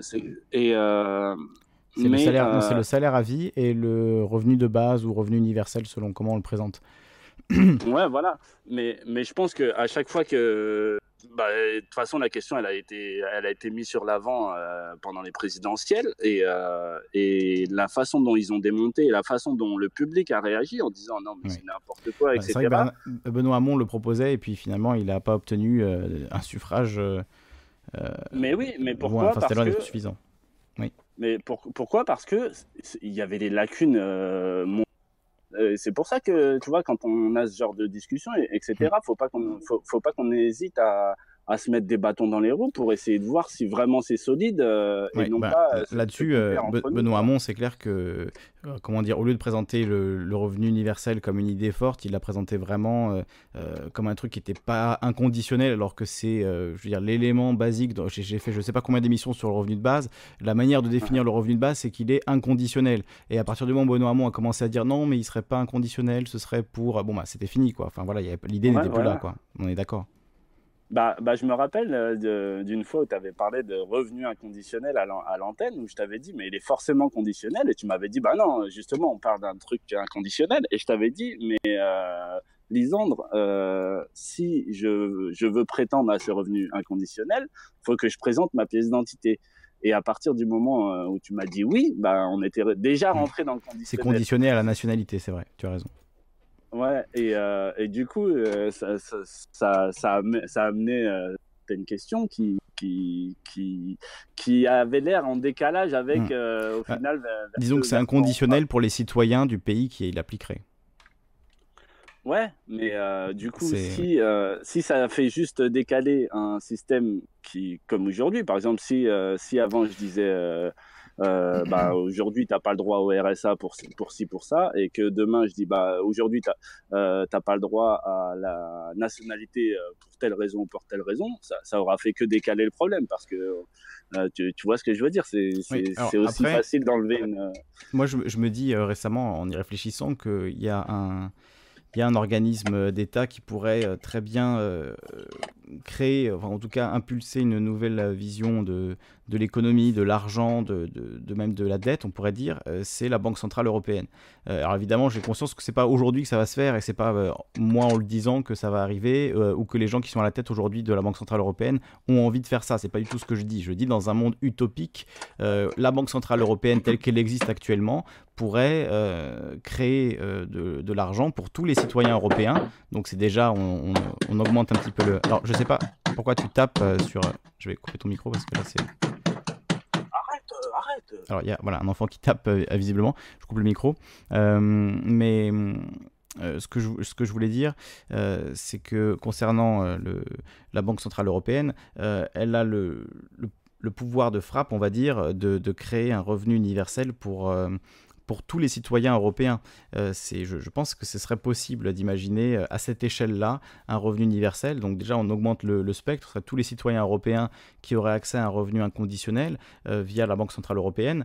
et là où je trouve que Laurent Alexandre, même si pareil que toi, je ne suis pas forcément un grand fan. là où je trouve qu'il a raison, c'est dans l'idée que si, qu'un organisme qui détient comme ça euh, finalement les, ficelles euh, de la vie de tous les citoyens euh, en, leur, en leur permettant d'obtenir un, revenu, un revenu inconditionnel et en, les rendant finalement dépendants de ce revenu, ben, c'est tout aussi dangereux. Et par rapport à notre question du jour sur le, salaire à vie et le... pas le salaire à vie, pardon, le, salariat qui serait un, esclavage, par rapport à, cette, à cette problématique, eh bien, on pourrait imaginer que ce serait l'État européen ou l'État français euh, qui deviendrait le, patron euh, de, tous les Français, le, maître euh, au sens de l'esclavage de tous les Français, puisque c'est lui qui dispenserait l'argent nécessaire à vivre. Et que si demain l'État décide de ne plus laisser l'argent suffisant aux, gens, ou si, enfin, à, sa population, si on, diminue d'un coup, par exemple, le revenu inconditionnel, évidemment, euh, on, tient, euh, on tient sa population totalement, on la contrôle intégralement, ce qui est quand même euh, assez, assez terrifiant, il faut bien l'avouer, surtout dans le monde actuel où la monnaie pourrait être complètement dématérialisée et tout comme on peut faire disparaître des résultats Google, enfin Google aurait potentiellement le pouvoir de faire disparaître des résultats Google si ça lui disait, ou de mal référencer certains sites gênants, eh bien on pourrait imaginer un gouvernement qui euh, bannit de, l'économie certains individus gênants. c'est pas, pas forcément quelque chose d'inenvisageable, hein. ça existe déjà plus ou moins avec les interdits bancaires et ce genre de choses. Donc imaginez un interdit bancaire dans un monde où l'État contrôle 100% de de, de, la, de l'émission monétaire et où, euh, si vous n'êtes pas euh, sur les, les, listes de l'État, vous êtes euh, complètement blacklisté de, de, la vie en communauté. ça fait peur aussi, alors que ça pourrait paraître être une bonne idée à la base. Il faut toujours voir les, les différents aspects d'une idée comme ça. alors, Mani, j'ai rallumé ton micro si tu veux répondre là-dessus. Ben, au, au, final, oui, Ouais, ouais, t'as as, perçu un petit peu comme moi le danger euh, de, du fait euh, de se dire, bah voilà, euh, s'il y a un organisme qui te donne de l'argent, bah c'est lui qui a le droit de vie ou de mort sur toi. Et ça, ça on est d'accord, c'est un, un, un, très grand danger. Maintenant, pour revenir sur le salariat là, et l'esclavage, quand, quand, quand je disais, oui, il y a la notion d'être volontaire ou pas, il y a, y a Clara qui disait qui disait oui, on a quand même un salaire, euh, des congés, etc. Mais tout ça, c'est du fonctionnement. C'est comme si je disais à un esclave, ben, ton salaire, c'est ta nourriture, euh, ton, ton, salaire, c'est aussi euh, là où je te loge. Et imaginons que je te donne des congés, c'est pour que tu puisses continuer à travailler parce que il y a un moment où la machine, ton corps ne, ne fonctionne plus. Donc sur les aspects pratiques, je pense pas qu'il y ait tant de différence que ça. Tu vois, quand tu dis oui, c'est vrai que c'est différent, ben, je pense pas que ça soit si différent que ça.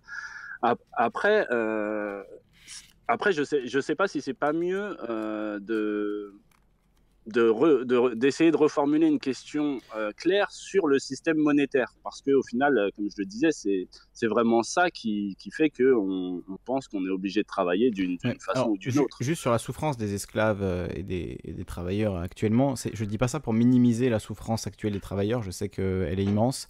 je dis ça pour ne pas minimiser la souffrance des esclaves, en fait, et ne pas paraître finalement c'est ce que ce que je disais un peu au début de l'émission, mais euh, quelqu'un qui entend ça et qui se dit oui bon ben euh, faire 35 heures par semaine dans un bureau, c'est pas pareil que d'être fouetté en plein soleil pour construire les pyramides. Tu, enfin je, évidemment euh, que, que, que, non, c'est pas la même chose. Oui, non, mais parce que tu compares deux extrêmes, mais je, pense que je, pense, mais quand je dis deux extrêmes, c'est deux, deux, une double, une double. enfin, par exemple, euh, si je te prends l'esclave qui servait de, de contremaître, il était bien vu. C'est un petit peu comme tu dis euh, aujourd'hui, l'esclave qui est dans un bureau et hmm. qui, qui, est pas trop poussé. Ah euh, maintenant, maintenant, si je te prends moi, par exemple, la semaine dernière, j'étais au Cagnard Mm. Euh, j'étais obligé de faire mes six tours. Euh, je suis comparable, comme tu dis, au, même, même, si c'est pas des esclaves qui ont construit les pyramides, mais je suis comparable à quelqu'un qui, qui, qui, qui, a, qui, a, des baisses de tension en hauteur et qui, qui peut tomber. Et euh, je, te dis ça parce que j'ai mm-hmm. deux collègues qui, qui, sont actuellement euh, sur, on va dire, quasiment leur lit de mort. Et au final, la, la, la, seule chose qu'on leur a dit, bah, c'est bon courage et, euh, et, bon, et bon rétablissement, sachant que le gars, il, lui restait pour, euh, pour six mois à vivre. Euh, il lui reste pour six mois à vivre. Et au final, c'est, on, voit bien on voit bien la notion de Kleenex. Quoi. C'est, et, et, et, quand on fait euh, la moitié jour, la moitié nuit, euh, etc., euh, moi, moi j'ai déjà eu des prises de tête avec mon patron, par exemple, où je lui ai dit, écoutez, légalement, parce qu'il me prenait la tête parce que je suis, arrivé en retard à un moment, je lui ai dit, écoutez, légalement, là, vous me convoquez parce que je suis arrivé en retard dans des horaires qui sont pas légales. et deuxièmement, la semaine dernière, quand j'ai fait 23 heures de boulot d'affilée parce que je suis resté en panne à, Strasbourg. Euh, j'ai dû réparer avec le gars euh, et je suis revenu derrière la réparation, j'avais 8 heures. Et ben, ce qui m'a répondu, clairement, et là, je vois bien qu'il y, a une partie d'ignorance, y compris chez le patron. C'est pour ça que je ne je, m'intéresse pas spécialement à cet étage-là, je m'intéresse à l'étage supérieur. C'est mmh. qu'il m'a répondu, mais les 23 heures, je te les ai payées. Tu vois, il y a, y a, une déconnexion entre l'humain. C'est comme si mmh, euh, mmh. je payais une machine et, euh, et, du coup, euh, bah, moi j'ai mis les pièces dans la machine. Oui. J'ai mis les pièces dans la machine. J'attends que le coca tombe. Et s'il tombe pas, ça va pas quoi. Et c'est pas. Voilà. Alors, alors que moi sur, moi, sur le retour, j'ai appelé ma femme. Je disais, attends, je vais m'arrêter là parce que je vais finir dans un mur, etc. Je me sens mmh. pas bien. Et, et, et, du coup, mais par contre, c'est pareil. On est tous les deux salariés. Moi, mon responsable logistique, il vient à, 8 heures, il repart à 16 heures. Et ben, je comprends que lui, il se voit, il se perçoit pas comme ça.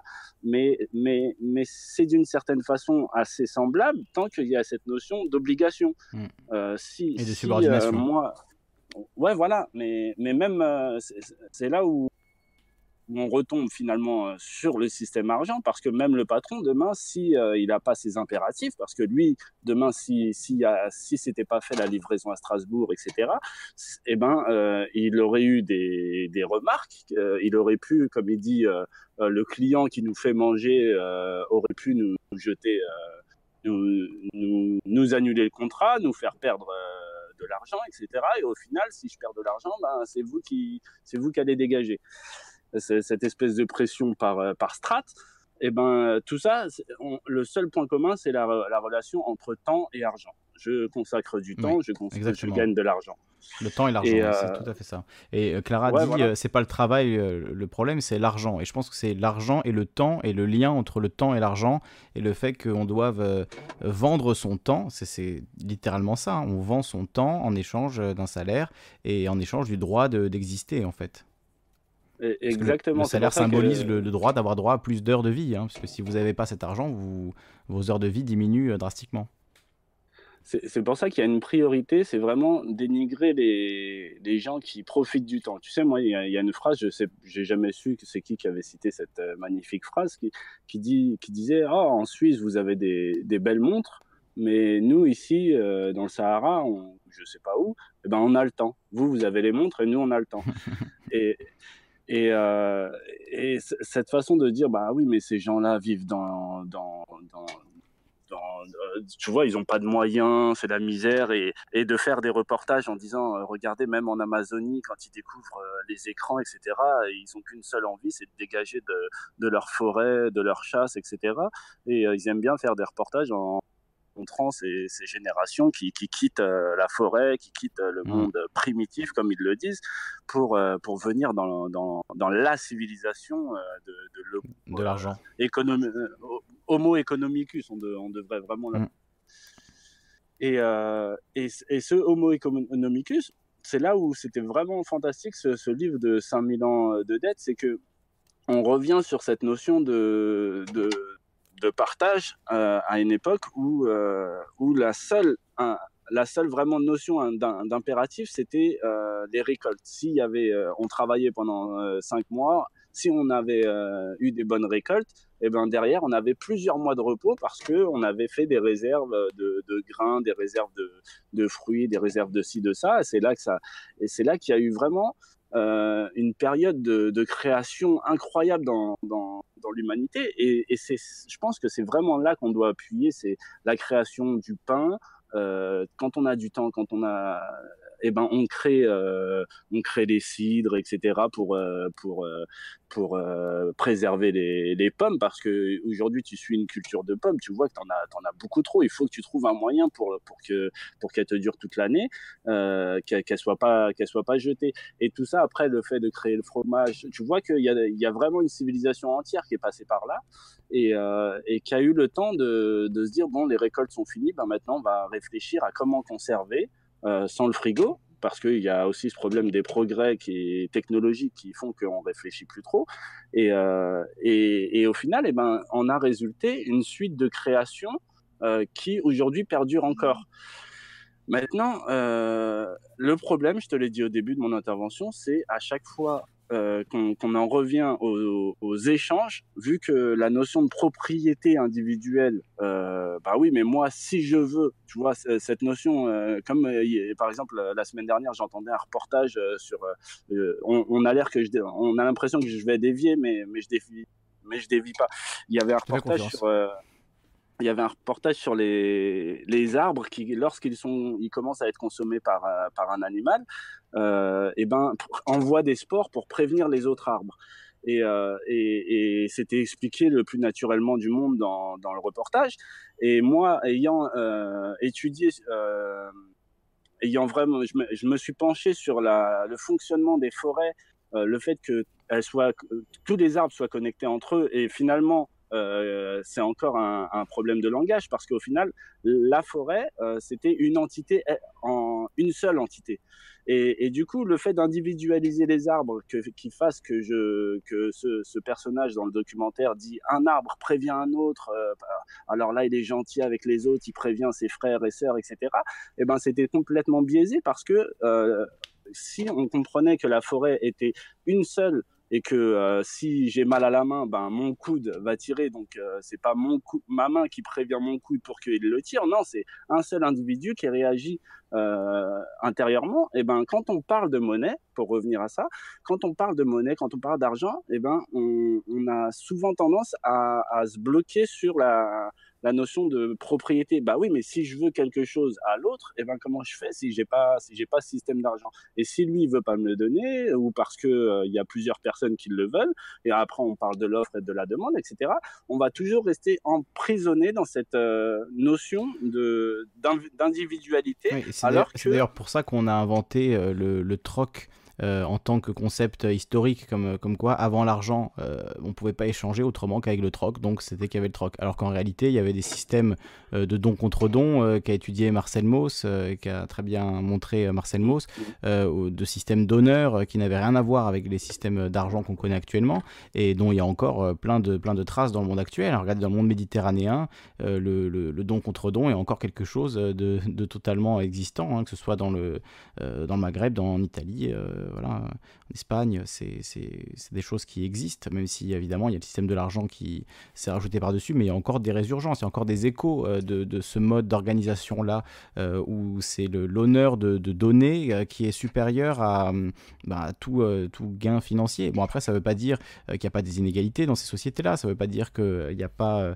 de, de, disparité entre, entre les gens, mais c'est un autre mode d'organisation, effectivement, qui, qui, a existé et qui pourrait exister à nouveau, effectivement, celui où celui qui est le mieux vu dans la société, c'est celui qui donne le plus. c'est pas du tout eh comme ben, ça eh ben, aujourd'hui qu'on voit les choses. C'est celui qui accumule aujourd'hui qui est bien vu. c'est pas forcément le, un système viable à long terme. Eh ben, tu vois, encore une fois, de la façon dont tu présente, c'est pas une critique, mais c'est pour, pour mmh. dire à quel point c'est ancré dans, dans, notre, dans notre vision des choses, c'est que tu dis celui qui donne, et tu vois, tu, tu individualises la chose. Alors que je pense que vraiment, si on veut parler euh, d'un système euh, autre que le système monétaire, il mmh. faut qu'on arrive à, trouver des moyens d'utiliser des mots qui, qui n'individualisent pas. Parce que là, il y a toujours cette notion euh, avec laquelle on a grandi de le, le mieux, celui qui, euh, etc. Alors que ce que j'essayais de décrire, c'est vraiment la, la compréhension d'un système où tout le monde comprend que si je, donne, euh, et le jeu devrait disparaître euh, dans un système comme ça, si je donne, eh ben, euh, je ne donne pas à quelqu'un d'autre, je donne à moi-même parce que c'est comme si ma main donnait à ma bouche.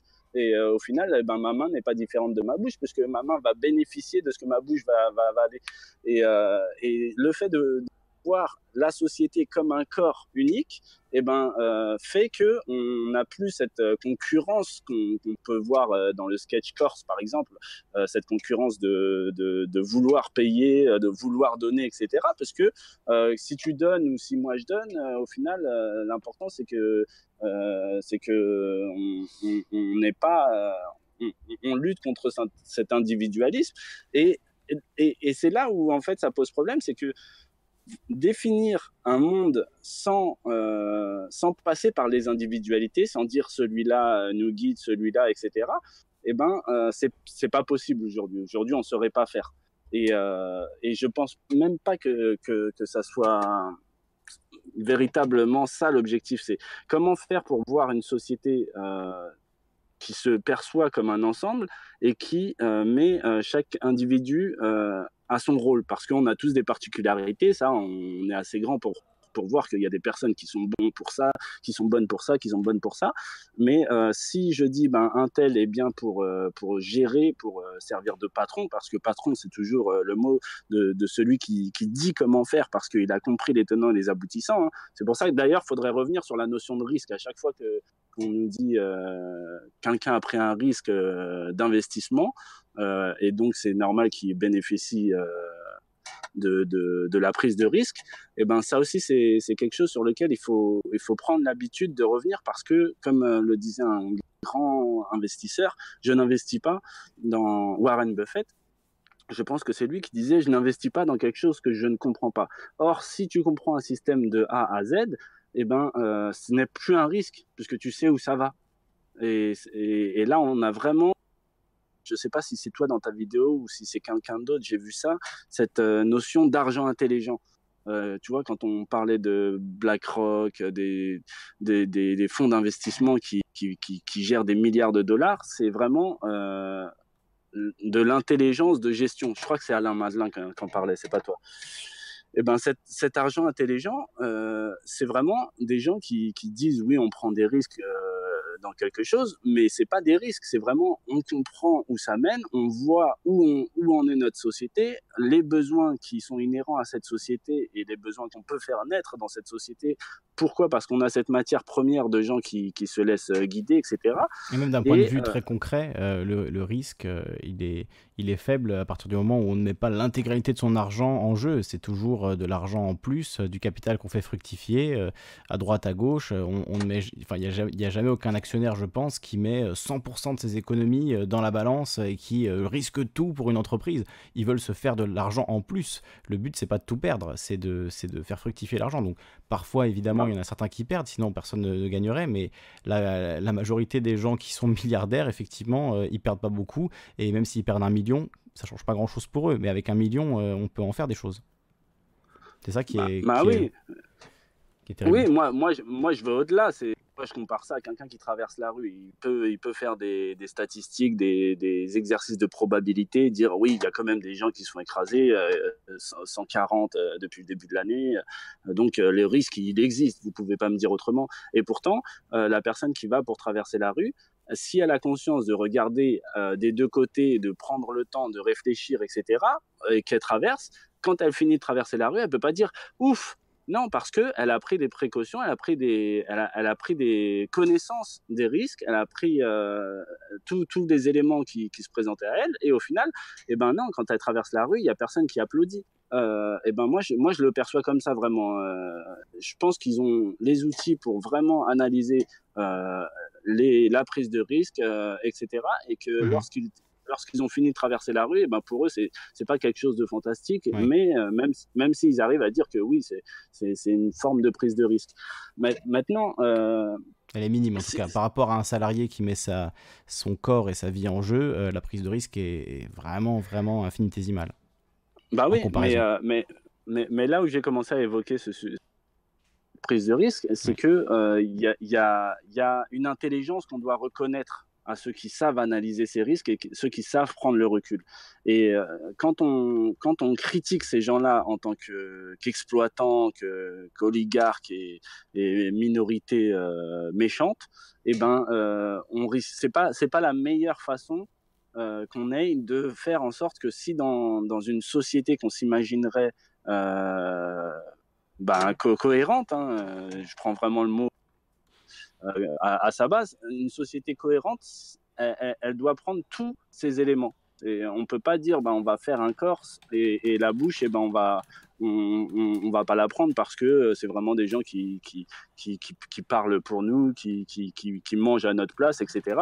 Non, il, il faut qu'on arrive à intégrer chaque euh, élément du corps si on veut se définir en tant que corps. Et c'est là où je pense que au final, on, on, voit que c'est une forme d'utopie. C'est que si demain tu, tu, vas, tu vas dans un milieu euh, gauchiste, anarchiste, etc., et que tu veux lui faire comprendre, enfin moi c'est ce que j'ai essayé, et je vois que en, tout cas, aujourd'hui, j'ai pas trouvé la, moindre trace d'espoir.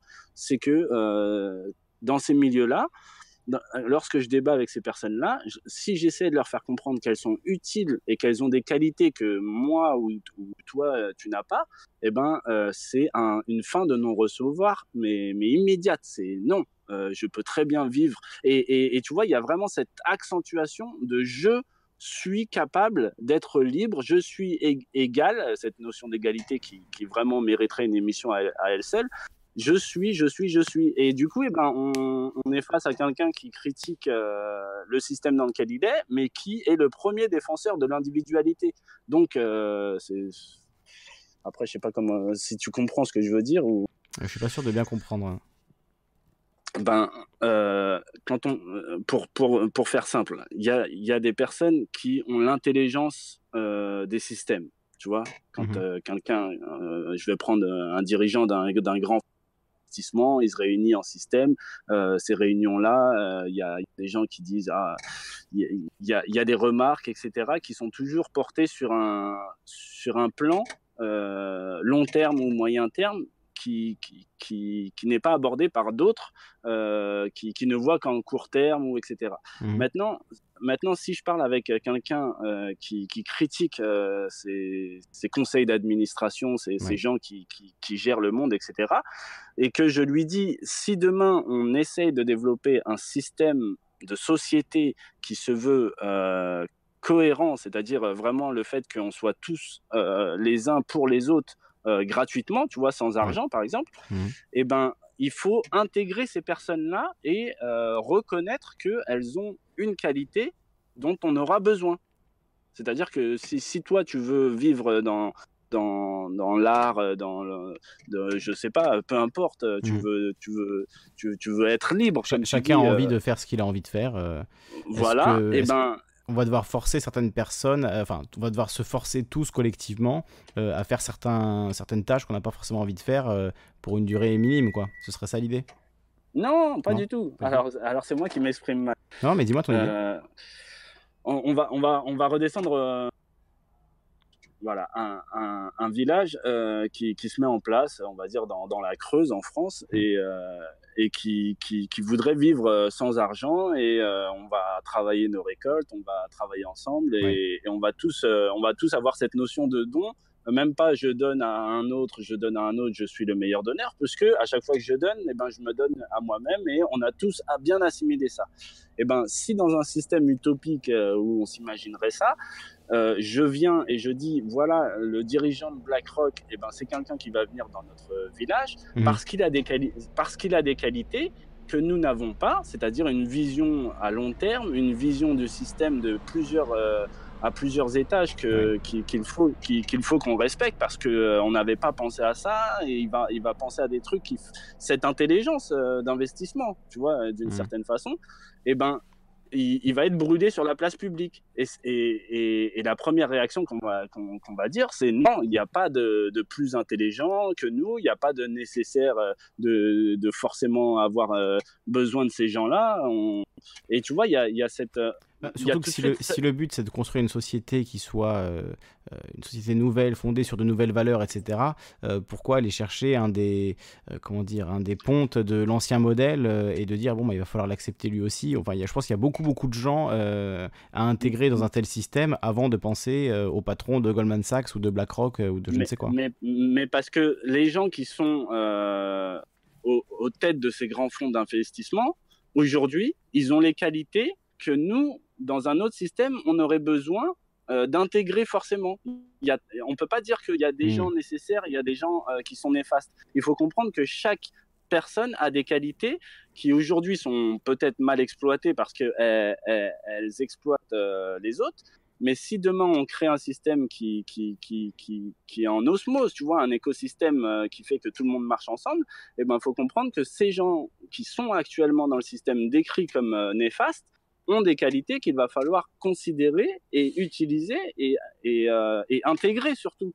Et, et c'est là où je te disais que moi, dans mes discussions, quand je dis que ces gens-là, il va falloir intégrer, les intégrer dans notre système, malgré qu'aujourd'hui ils sont mal utilisés, eh ben, on me dit non, euh, il y a cette notion de non, non, non, on n'a pas besoin de gens comme ça, etc.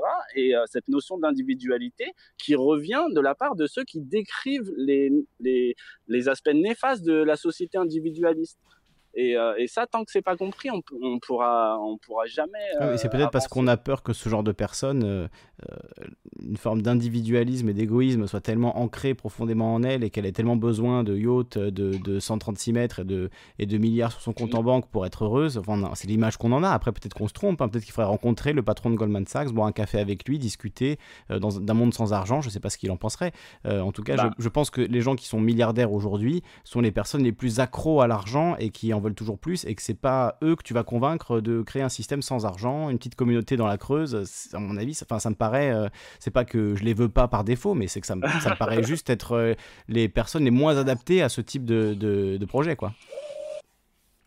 Oui, ça te paraît, mais parce que tu, tu, tu vois ça encore comme, euh, comme une forme euh, d'individualisme, hein, d'individualité. Alors que qu'on pourrait très bien dire, ben voilà, si quelqu'un a la qualité d'être transparent dans un système de, de, de je sais pas, multicolore, on, on, va mettre euh, cette, cette couleur dans le village et chacun trouve sa, sa place là où, là où il est bien. Quelqu'un qui est bleu, il va être dans la zone bleue. Et tout le monde va trouver cette, cette zone bien.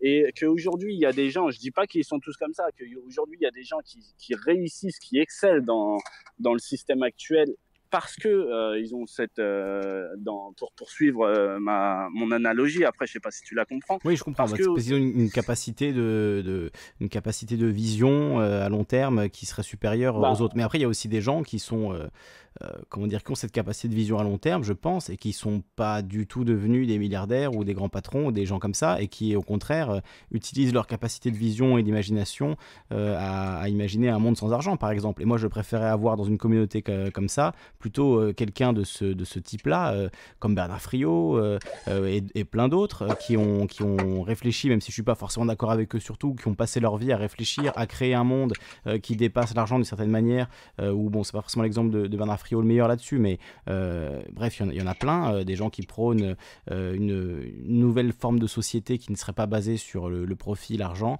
je pense qu'il y en a plein à aller chercher avant d'aller chercher le patron de, Goldman Sachs. Et je pense qu'il y en a plein qui ont cette vision en système, qui ont cette vision très lucide, qui pourraient très bien faire ça, mais qui par morale ne le font pas. Je, préférerais avoir quelqu'un qui a plutôt eu cette démarche-là plutôt que un membre d'une classe qui nous oppresse actuellement et qui euh, euh, justement, si tu dis que voilà, chacun a sa couleur, etc.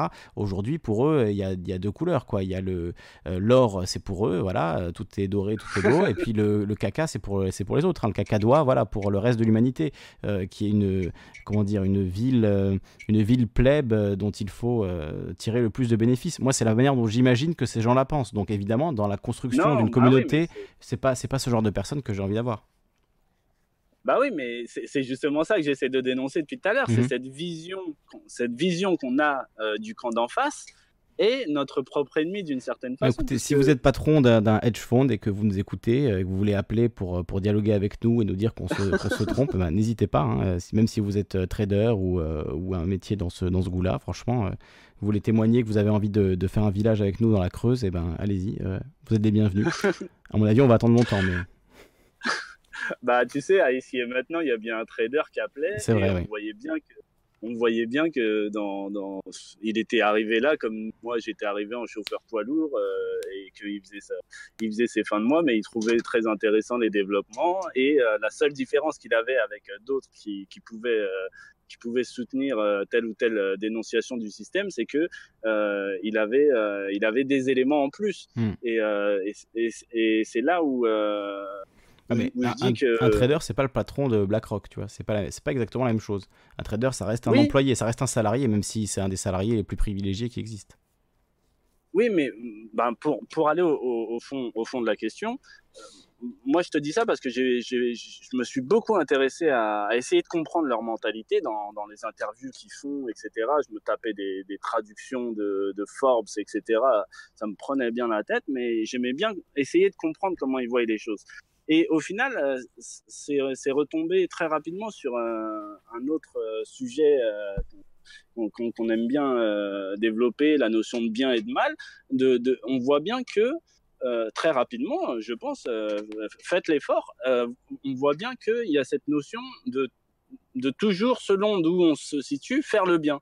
Parce que quand ils utilisent la notion de, système naturel, de, dire bah oui, mais c'est les plus forts qui doivent survivre parce que sinon l'humanité n'évoluerait pas, eh ben ils, même si pour nous c'est perçu de façon très violente, et eh ben pour eux c'est euh, c'est le bien. C'est un petit peu je suis le lion dans la savane et euh, s'il y a des s'il y a des gnous, et eh ben euh, c'est leur c'est leur mm. place. Un petit peu comme Macron dit, il y a des gens qui ne sont rien, etc. nous on, on perçoit ça de façon très négative, mais lui il dit mais c'est la nature.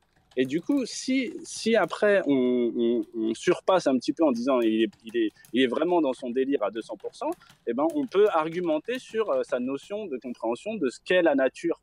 Et euh, je me rappelle que j'ai eu une émission très intéressante où euh, le gars reprenait, mon interlocuteur reprenait cette notion de, nature, parce qu'au final, on, en vraiment, on en revient vraiment à ça et, qui, lorsqu'il nous comparait à des animaux, je lui disais, mais à force de se comparer à des animaux, comment tu veux qu'on ne vive pas comme des animaux? Si on est des humains, eh ben, il faut qu'on s'intéresse à la, différence entre un animal et un humain. Et, euh, et, le gars, il a bugué. Il a commencé à devenir, euh, à devenir euh, bah, presque, presque, tu vois, il était vraiment hostile, quoi. Je, sais pas. Il a commencé à devenir violent dans ses propos parce que pour lui, c'était même pas, je pense, c'est ma conclusion. Je pense qu'il s'était même pas euh, posé la question de lorsque je prends comme exemple les animaux dans la nature, euh, je, ne peux qu'espérer être au niveau d'un animal. Et, euh, pour lui, il n'y avait pas de différence entre un animal et un humain. Et après, d'une autre auditrice de reprendre, bah oui, mais nous sommes des animaux, mon cher, mon cher Mani, etc. Et au final, ben, je tombais de, un petit peu de haut parce que je me disais, bah oui, mais au final, on, veut parler de système, euh, tu vois, de, de, vie en société, mais on n'a même pas encore euh, mis au clair la différence entre animal et humain. Il mm. euh, y a des gens qui aujourd'hui nous considèrent comme des, comme des animaux et ça ne bah, pose aucun problème. Moi, je considère que les êtres humains sont des animaux à titre personnel, mais c'est pas pour autant que je pense que la comparaison avec le lion est juste. Je pense que c'est une fausse analogie et que ça n'a pas beaucoup de sens. L'humain est un animal dans le sens où il, appartient euh, à la nature, c'est dans ce sens-là, dans le sens où on est des mammifères. Euh, à, ce niveau-là, je pense qu'on ne peut pas dire le contraire. Euh, et, je, par contre, je pense que comparer, dire oui, moi je suis un requin, je mange les plus petits, ou je suis un lion dans la savane, enfin c'est complètement débile, puisque tu pourrais très bien être, enfin si tu nages face à un requin, tu vas te faire manger en tant qu'être humain. Donc c'est pas, comment dire, c'est plus une fausse analogie pour se donner raison et, se trouver un exemple dans la nature qui, justifie un comportement. Mais hum, c'est pas, enfin c'est pas, ça n'a pas vraiment de sens hein, à mes yeux. J'ai la phrase de Macron, juste, la phrase de Macron pour la citer exactement. Vous aurez appris dans une gare, parce qu'il était, euh, je sais pas, la gare. Euh, au salon Vivatech. Euh, vous aurez appris dans une gare, une gare c'est un lieu où on croise les gens qui réussissent et les gens qui ne sont rien. Voilà, lapsus, peut-être lapsus, peut-être pas lapsus, hein, mais en tout cas très révélateur très très révélateur.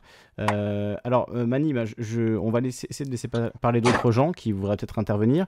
Euh, bah, tiens, il y a Jughead sur le chat qui nous dit, d'ailleurs si tu veux intervenir au micro, Jughead, c'est ton choix, enfin tu peux, tu peux le faire évidemment, et qui nous dit, il pose une question très intéressante. je pense que la forme qu'est notre société actuelle ne pourrait être que la résultante d'une évolution naturelle liée à la forme physique et intellectuelle de l'homme et de sa sociabilité.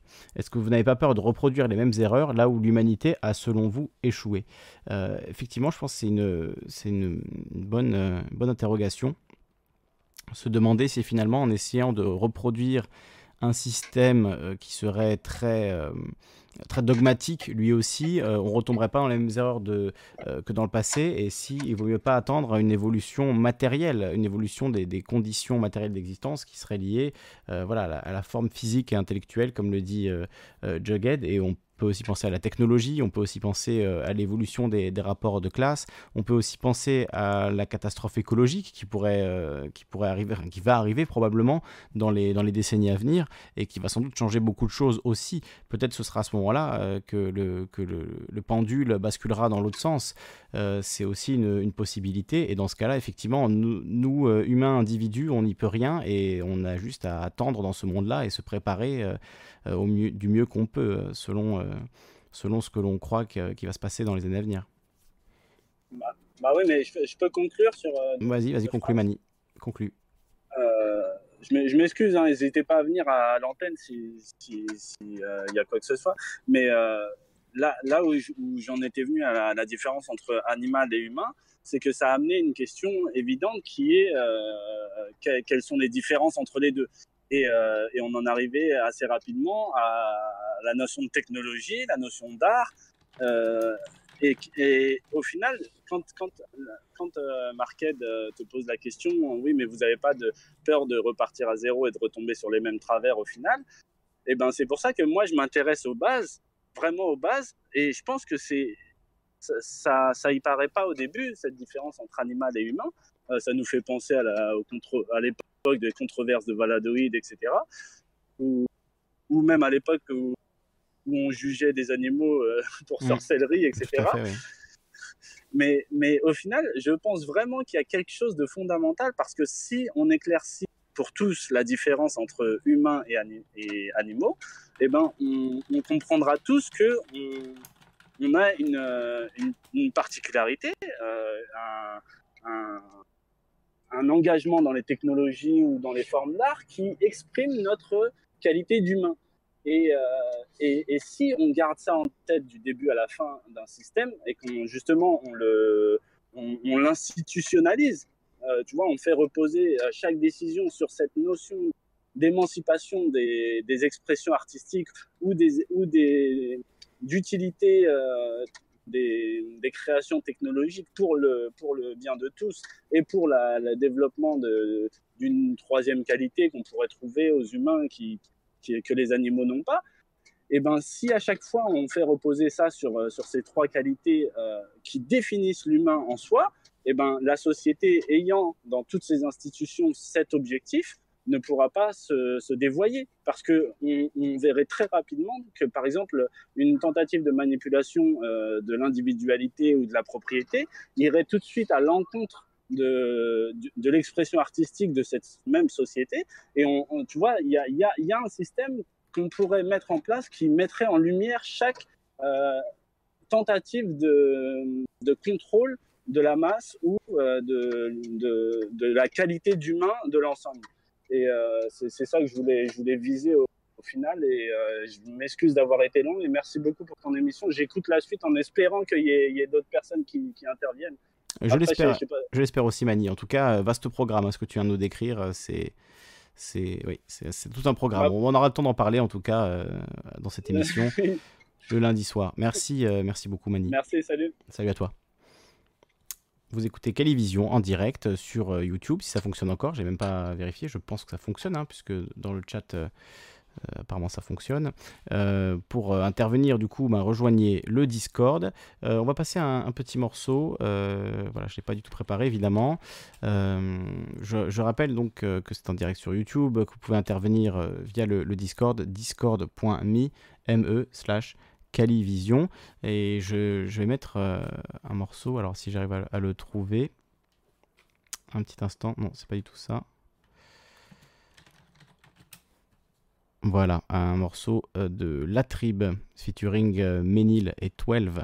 Euh, bon, je les connais, je les connais un petit peu, donc voilà, je leur, fais, je leur fais de la pub et je pense que ce morceau ben, va pas mal avec la, la thématique de ce soir. Je vous laisse écouter.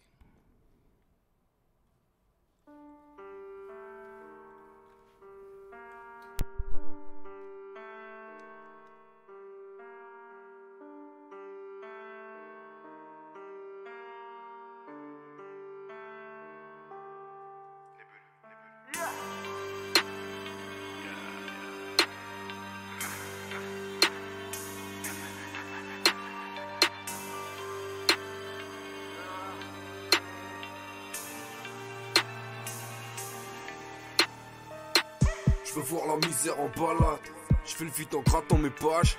Sans pas la bombe braquant l'état dans mon viseur, je vais le pointer du doigt, moi j'ai bien entendu. Je vois crapule bien pense en l'inverse aussi, je médite sous la verse. Les printemps passent gros, tout s'efface comme une bavure, pour eux c'est qu'une affaire. Je refais la trame de l'histoire, je viens tout flinguer pour que la fin te plaise. Je fais pas du rap, c'est tout pour attirer la fanbase, gros je viens tout niquer là. Quand j'ai le sourire, ça devient dur de rapper, le bif m'appelle, je veux lui dire fuck. Comment le sortir de ma tête. Chaque jour une piqûre de rappel. Même futur que la veille on recommence confond le jour et la nuit. S'il sent le sommet d'embûche Nique moi j'arpente les sommets Je suis semé de la vie. Dans le reflet de la vie 30 tickets pour le manège On refait la veille comme hier. Chaque jour Maintenant est dans le malaise en solo Été comme hiver. Ça recommence et tard demain. La vie c'est falche que du chic et des ornements Qui t'aidera si t'es désarmé Qui t'aidera si t'es désarmé. Ça recommence et tard demain. La vie c'est falche que du chic et des ornements. Qui t'aidera si t'es désarmé Ils te l'ont promis gros, c'était des sornettes J'suis dans rouge. Je me pas au décor. Ça recommence, on leur demande chaque jour Ça décolle, yeah. on remet le couvert. Vis les épreuves comme un disciple. Ce soir le ciel est si gris Mais l'orage se dissipe, j'suis dans rouge. Je me pas au décor ça recommence, on leur demande chaque jour, ça. Yeah. On remet le couvert. Vis les épreuves comme un disciple. Ce soir, le ciel est si gris, mais l'orage se dissipe. Le temps s'écoule, le cœur est coulant. Comme un chirimoya dont j'ai viré les noyaux. Il disait voir l'avenir en palpant des boyaux. Rien de troublant, mais y'a plein les doublons. J'avale le houblon, ferme le hublot. La peur d'être un robot t'enlève le kilo. J'fais le robot quand tu pousses le bouton.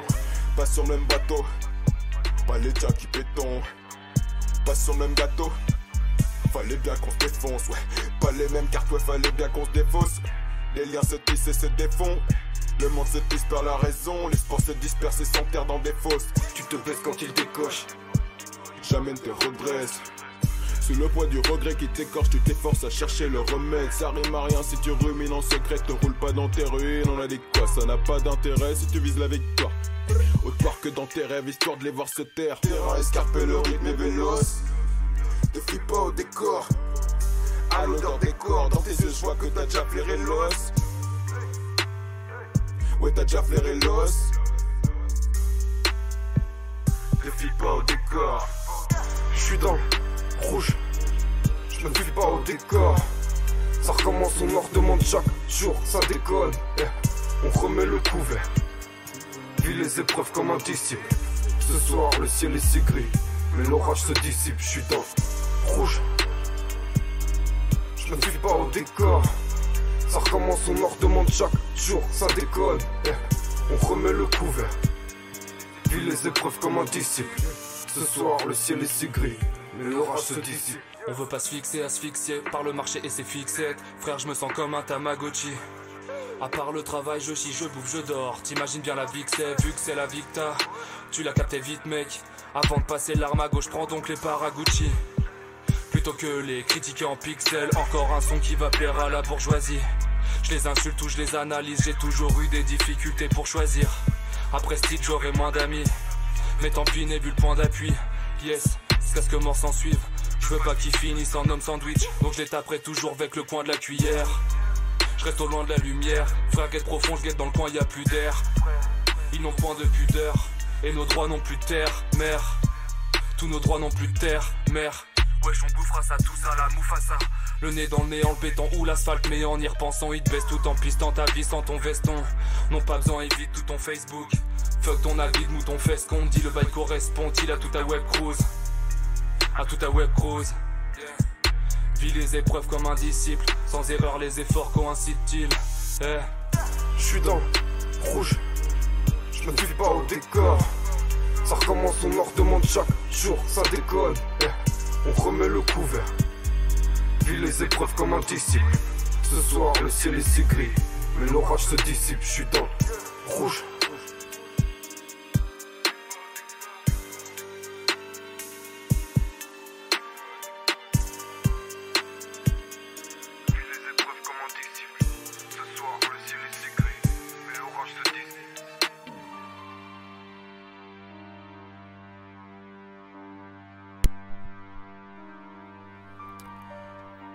De retour en direct euh, sur Calivision. À l'instant, c'était La Tribe, décor avec euh, Ménil et 12. Alors, je, les connais bien.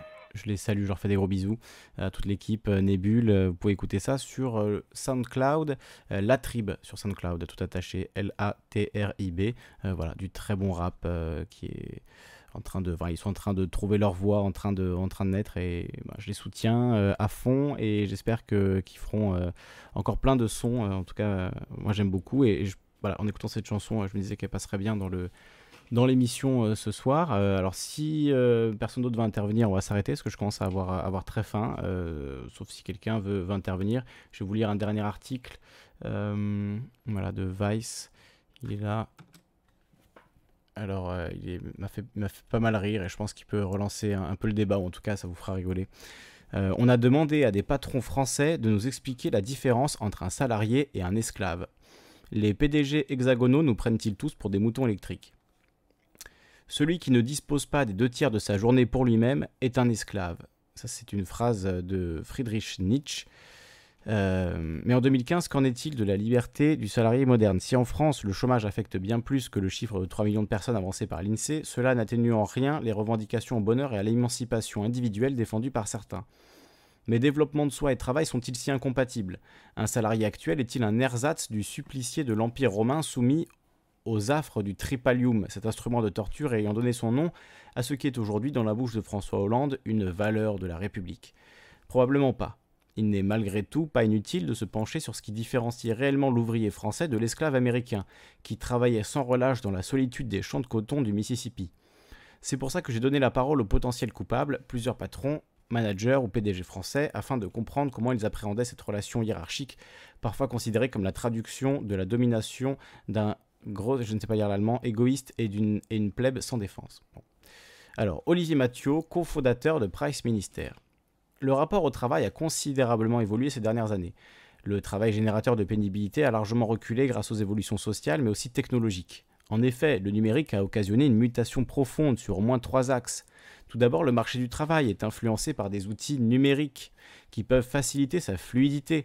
Ensuite, la possibilité de devenir patron s'est élargie à tous grâce aux nouveaux outils technologiques.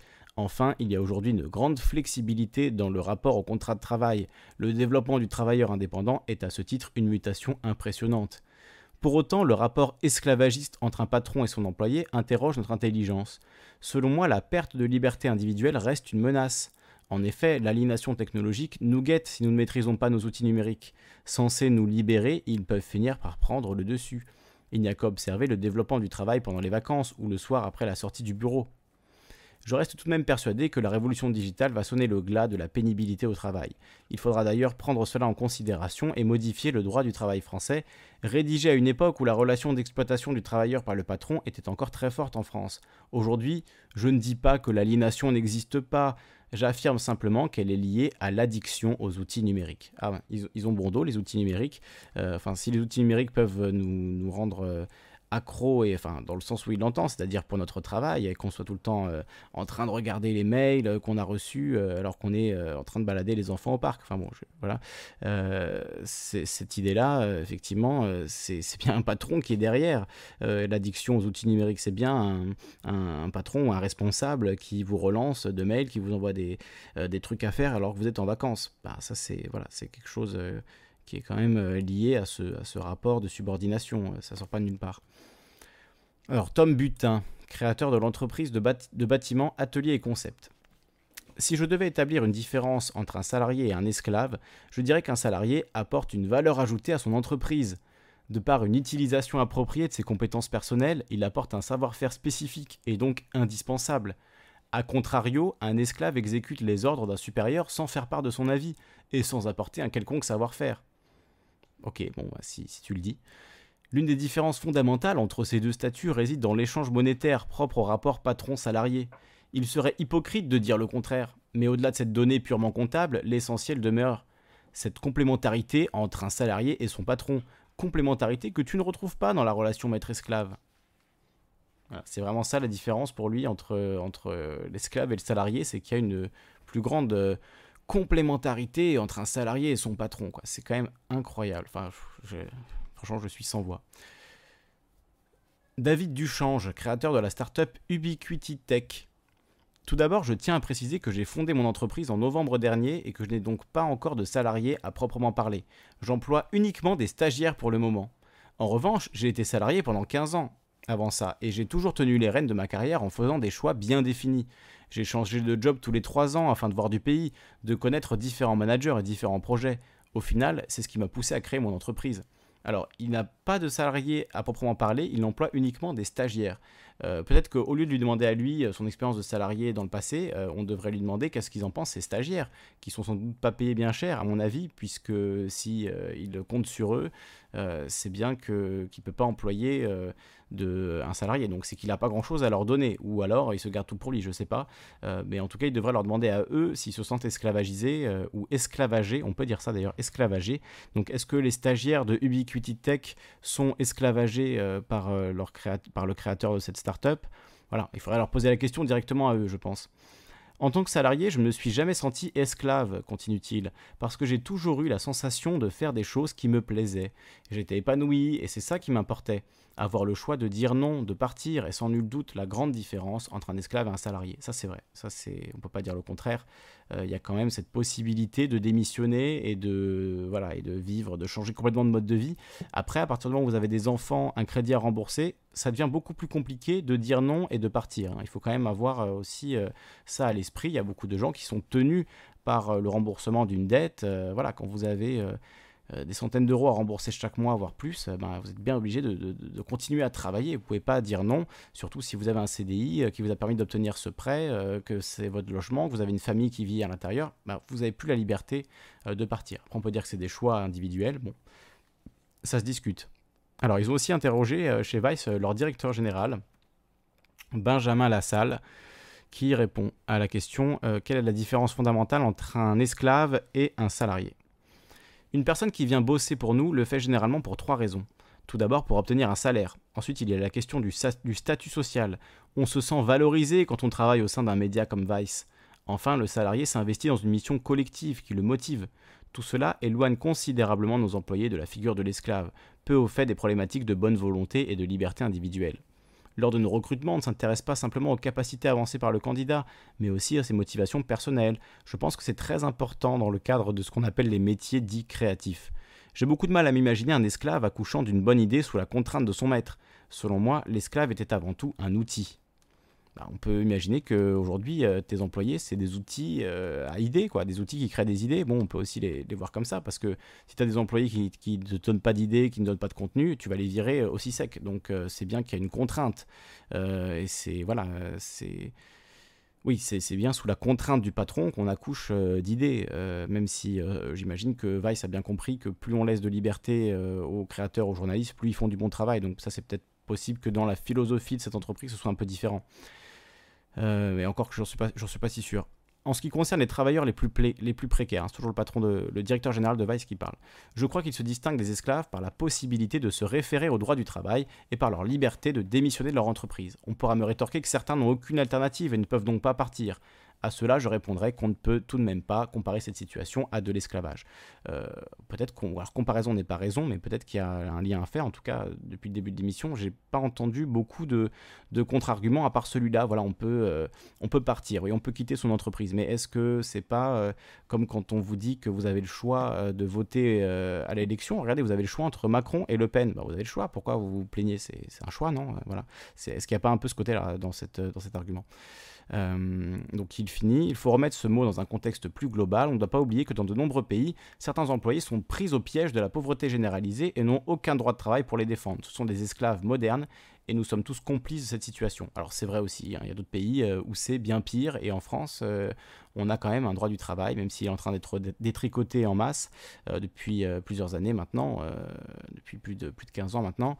Euh, c'est quand même quelque chose qui existe euh, en France et qui a été construit euh, pendant des années. Je, vous lisais Bernard Friot tout à l'heure. Voilà, intéressez-vous à son travail. Je pense que c'est un de ceux qui essaie de, enfin, qui maintient le mieux en vie la mémoire de, cette, de ces combats et de ces, évolutions.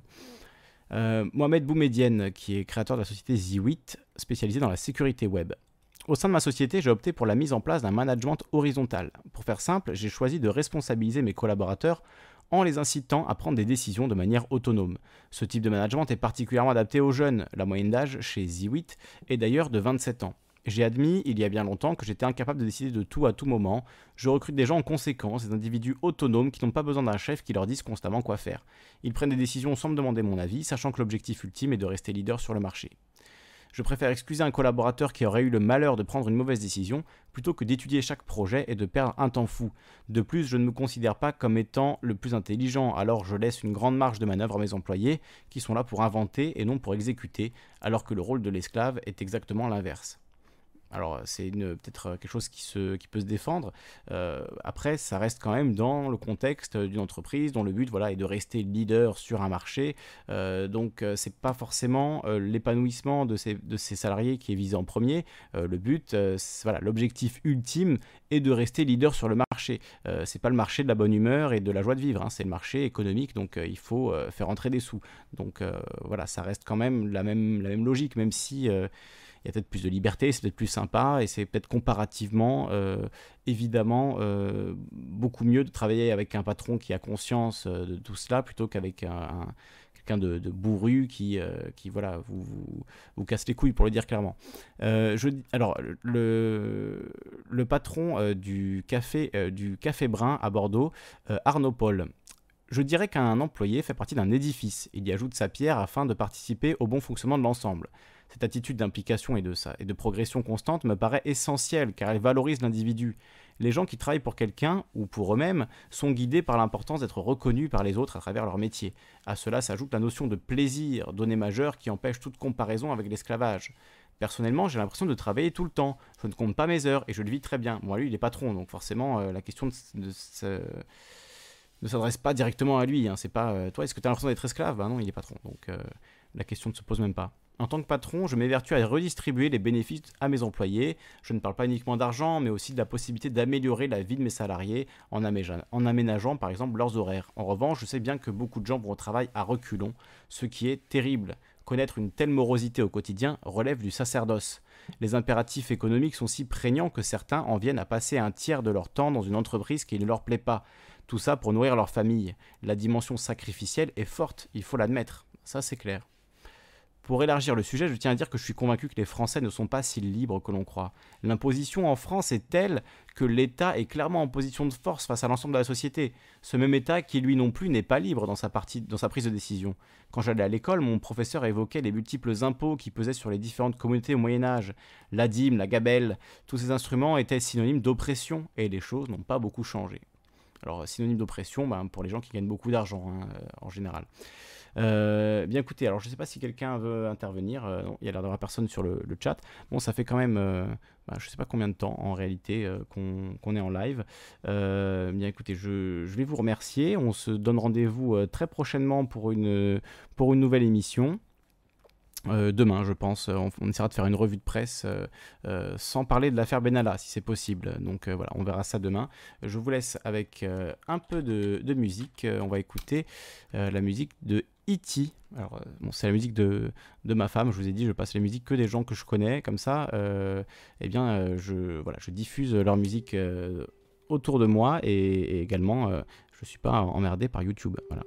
Je vais vous laisser donc avec son EP et je vous fais de gros bisous.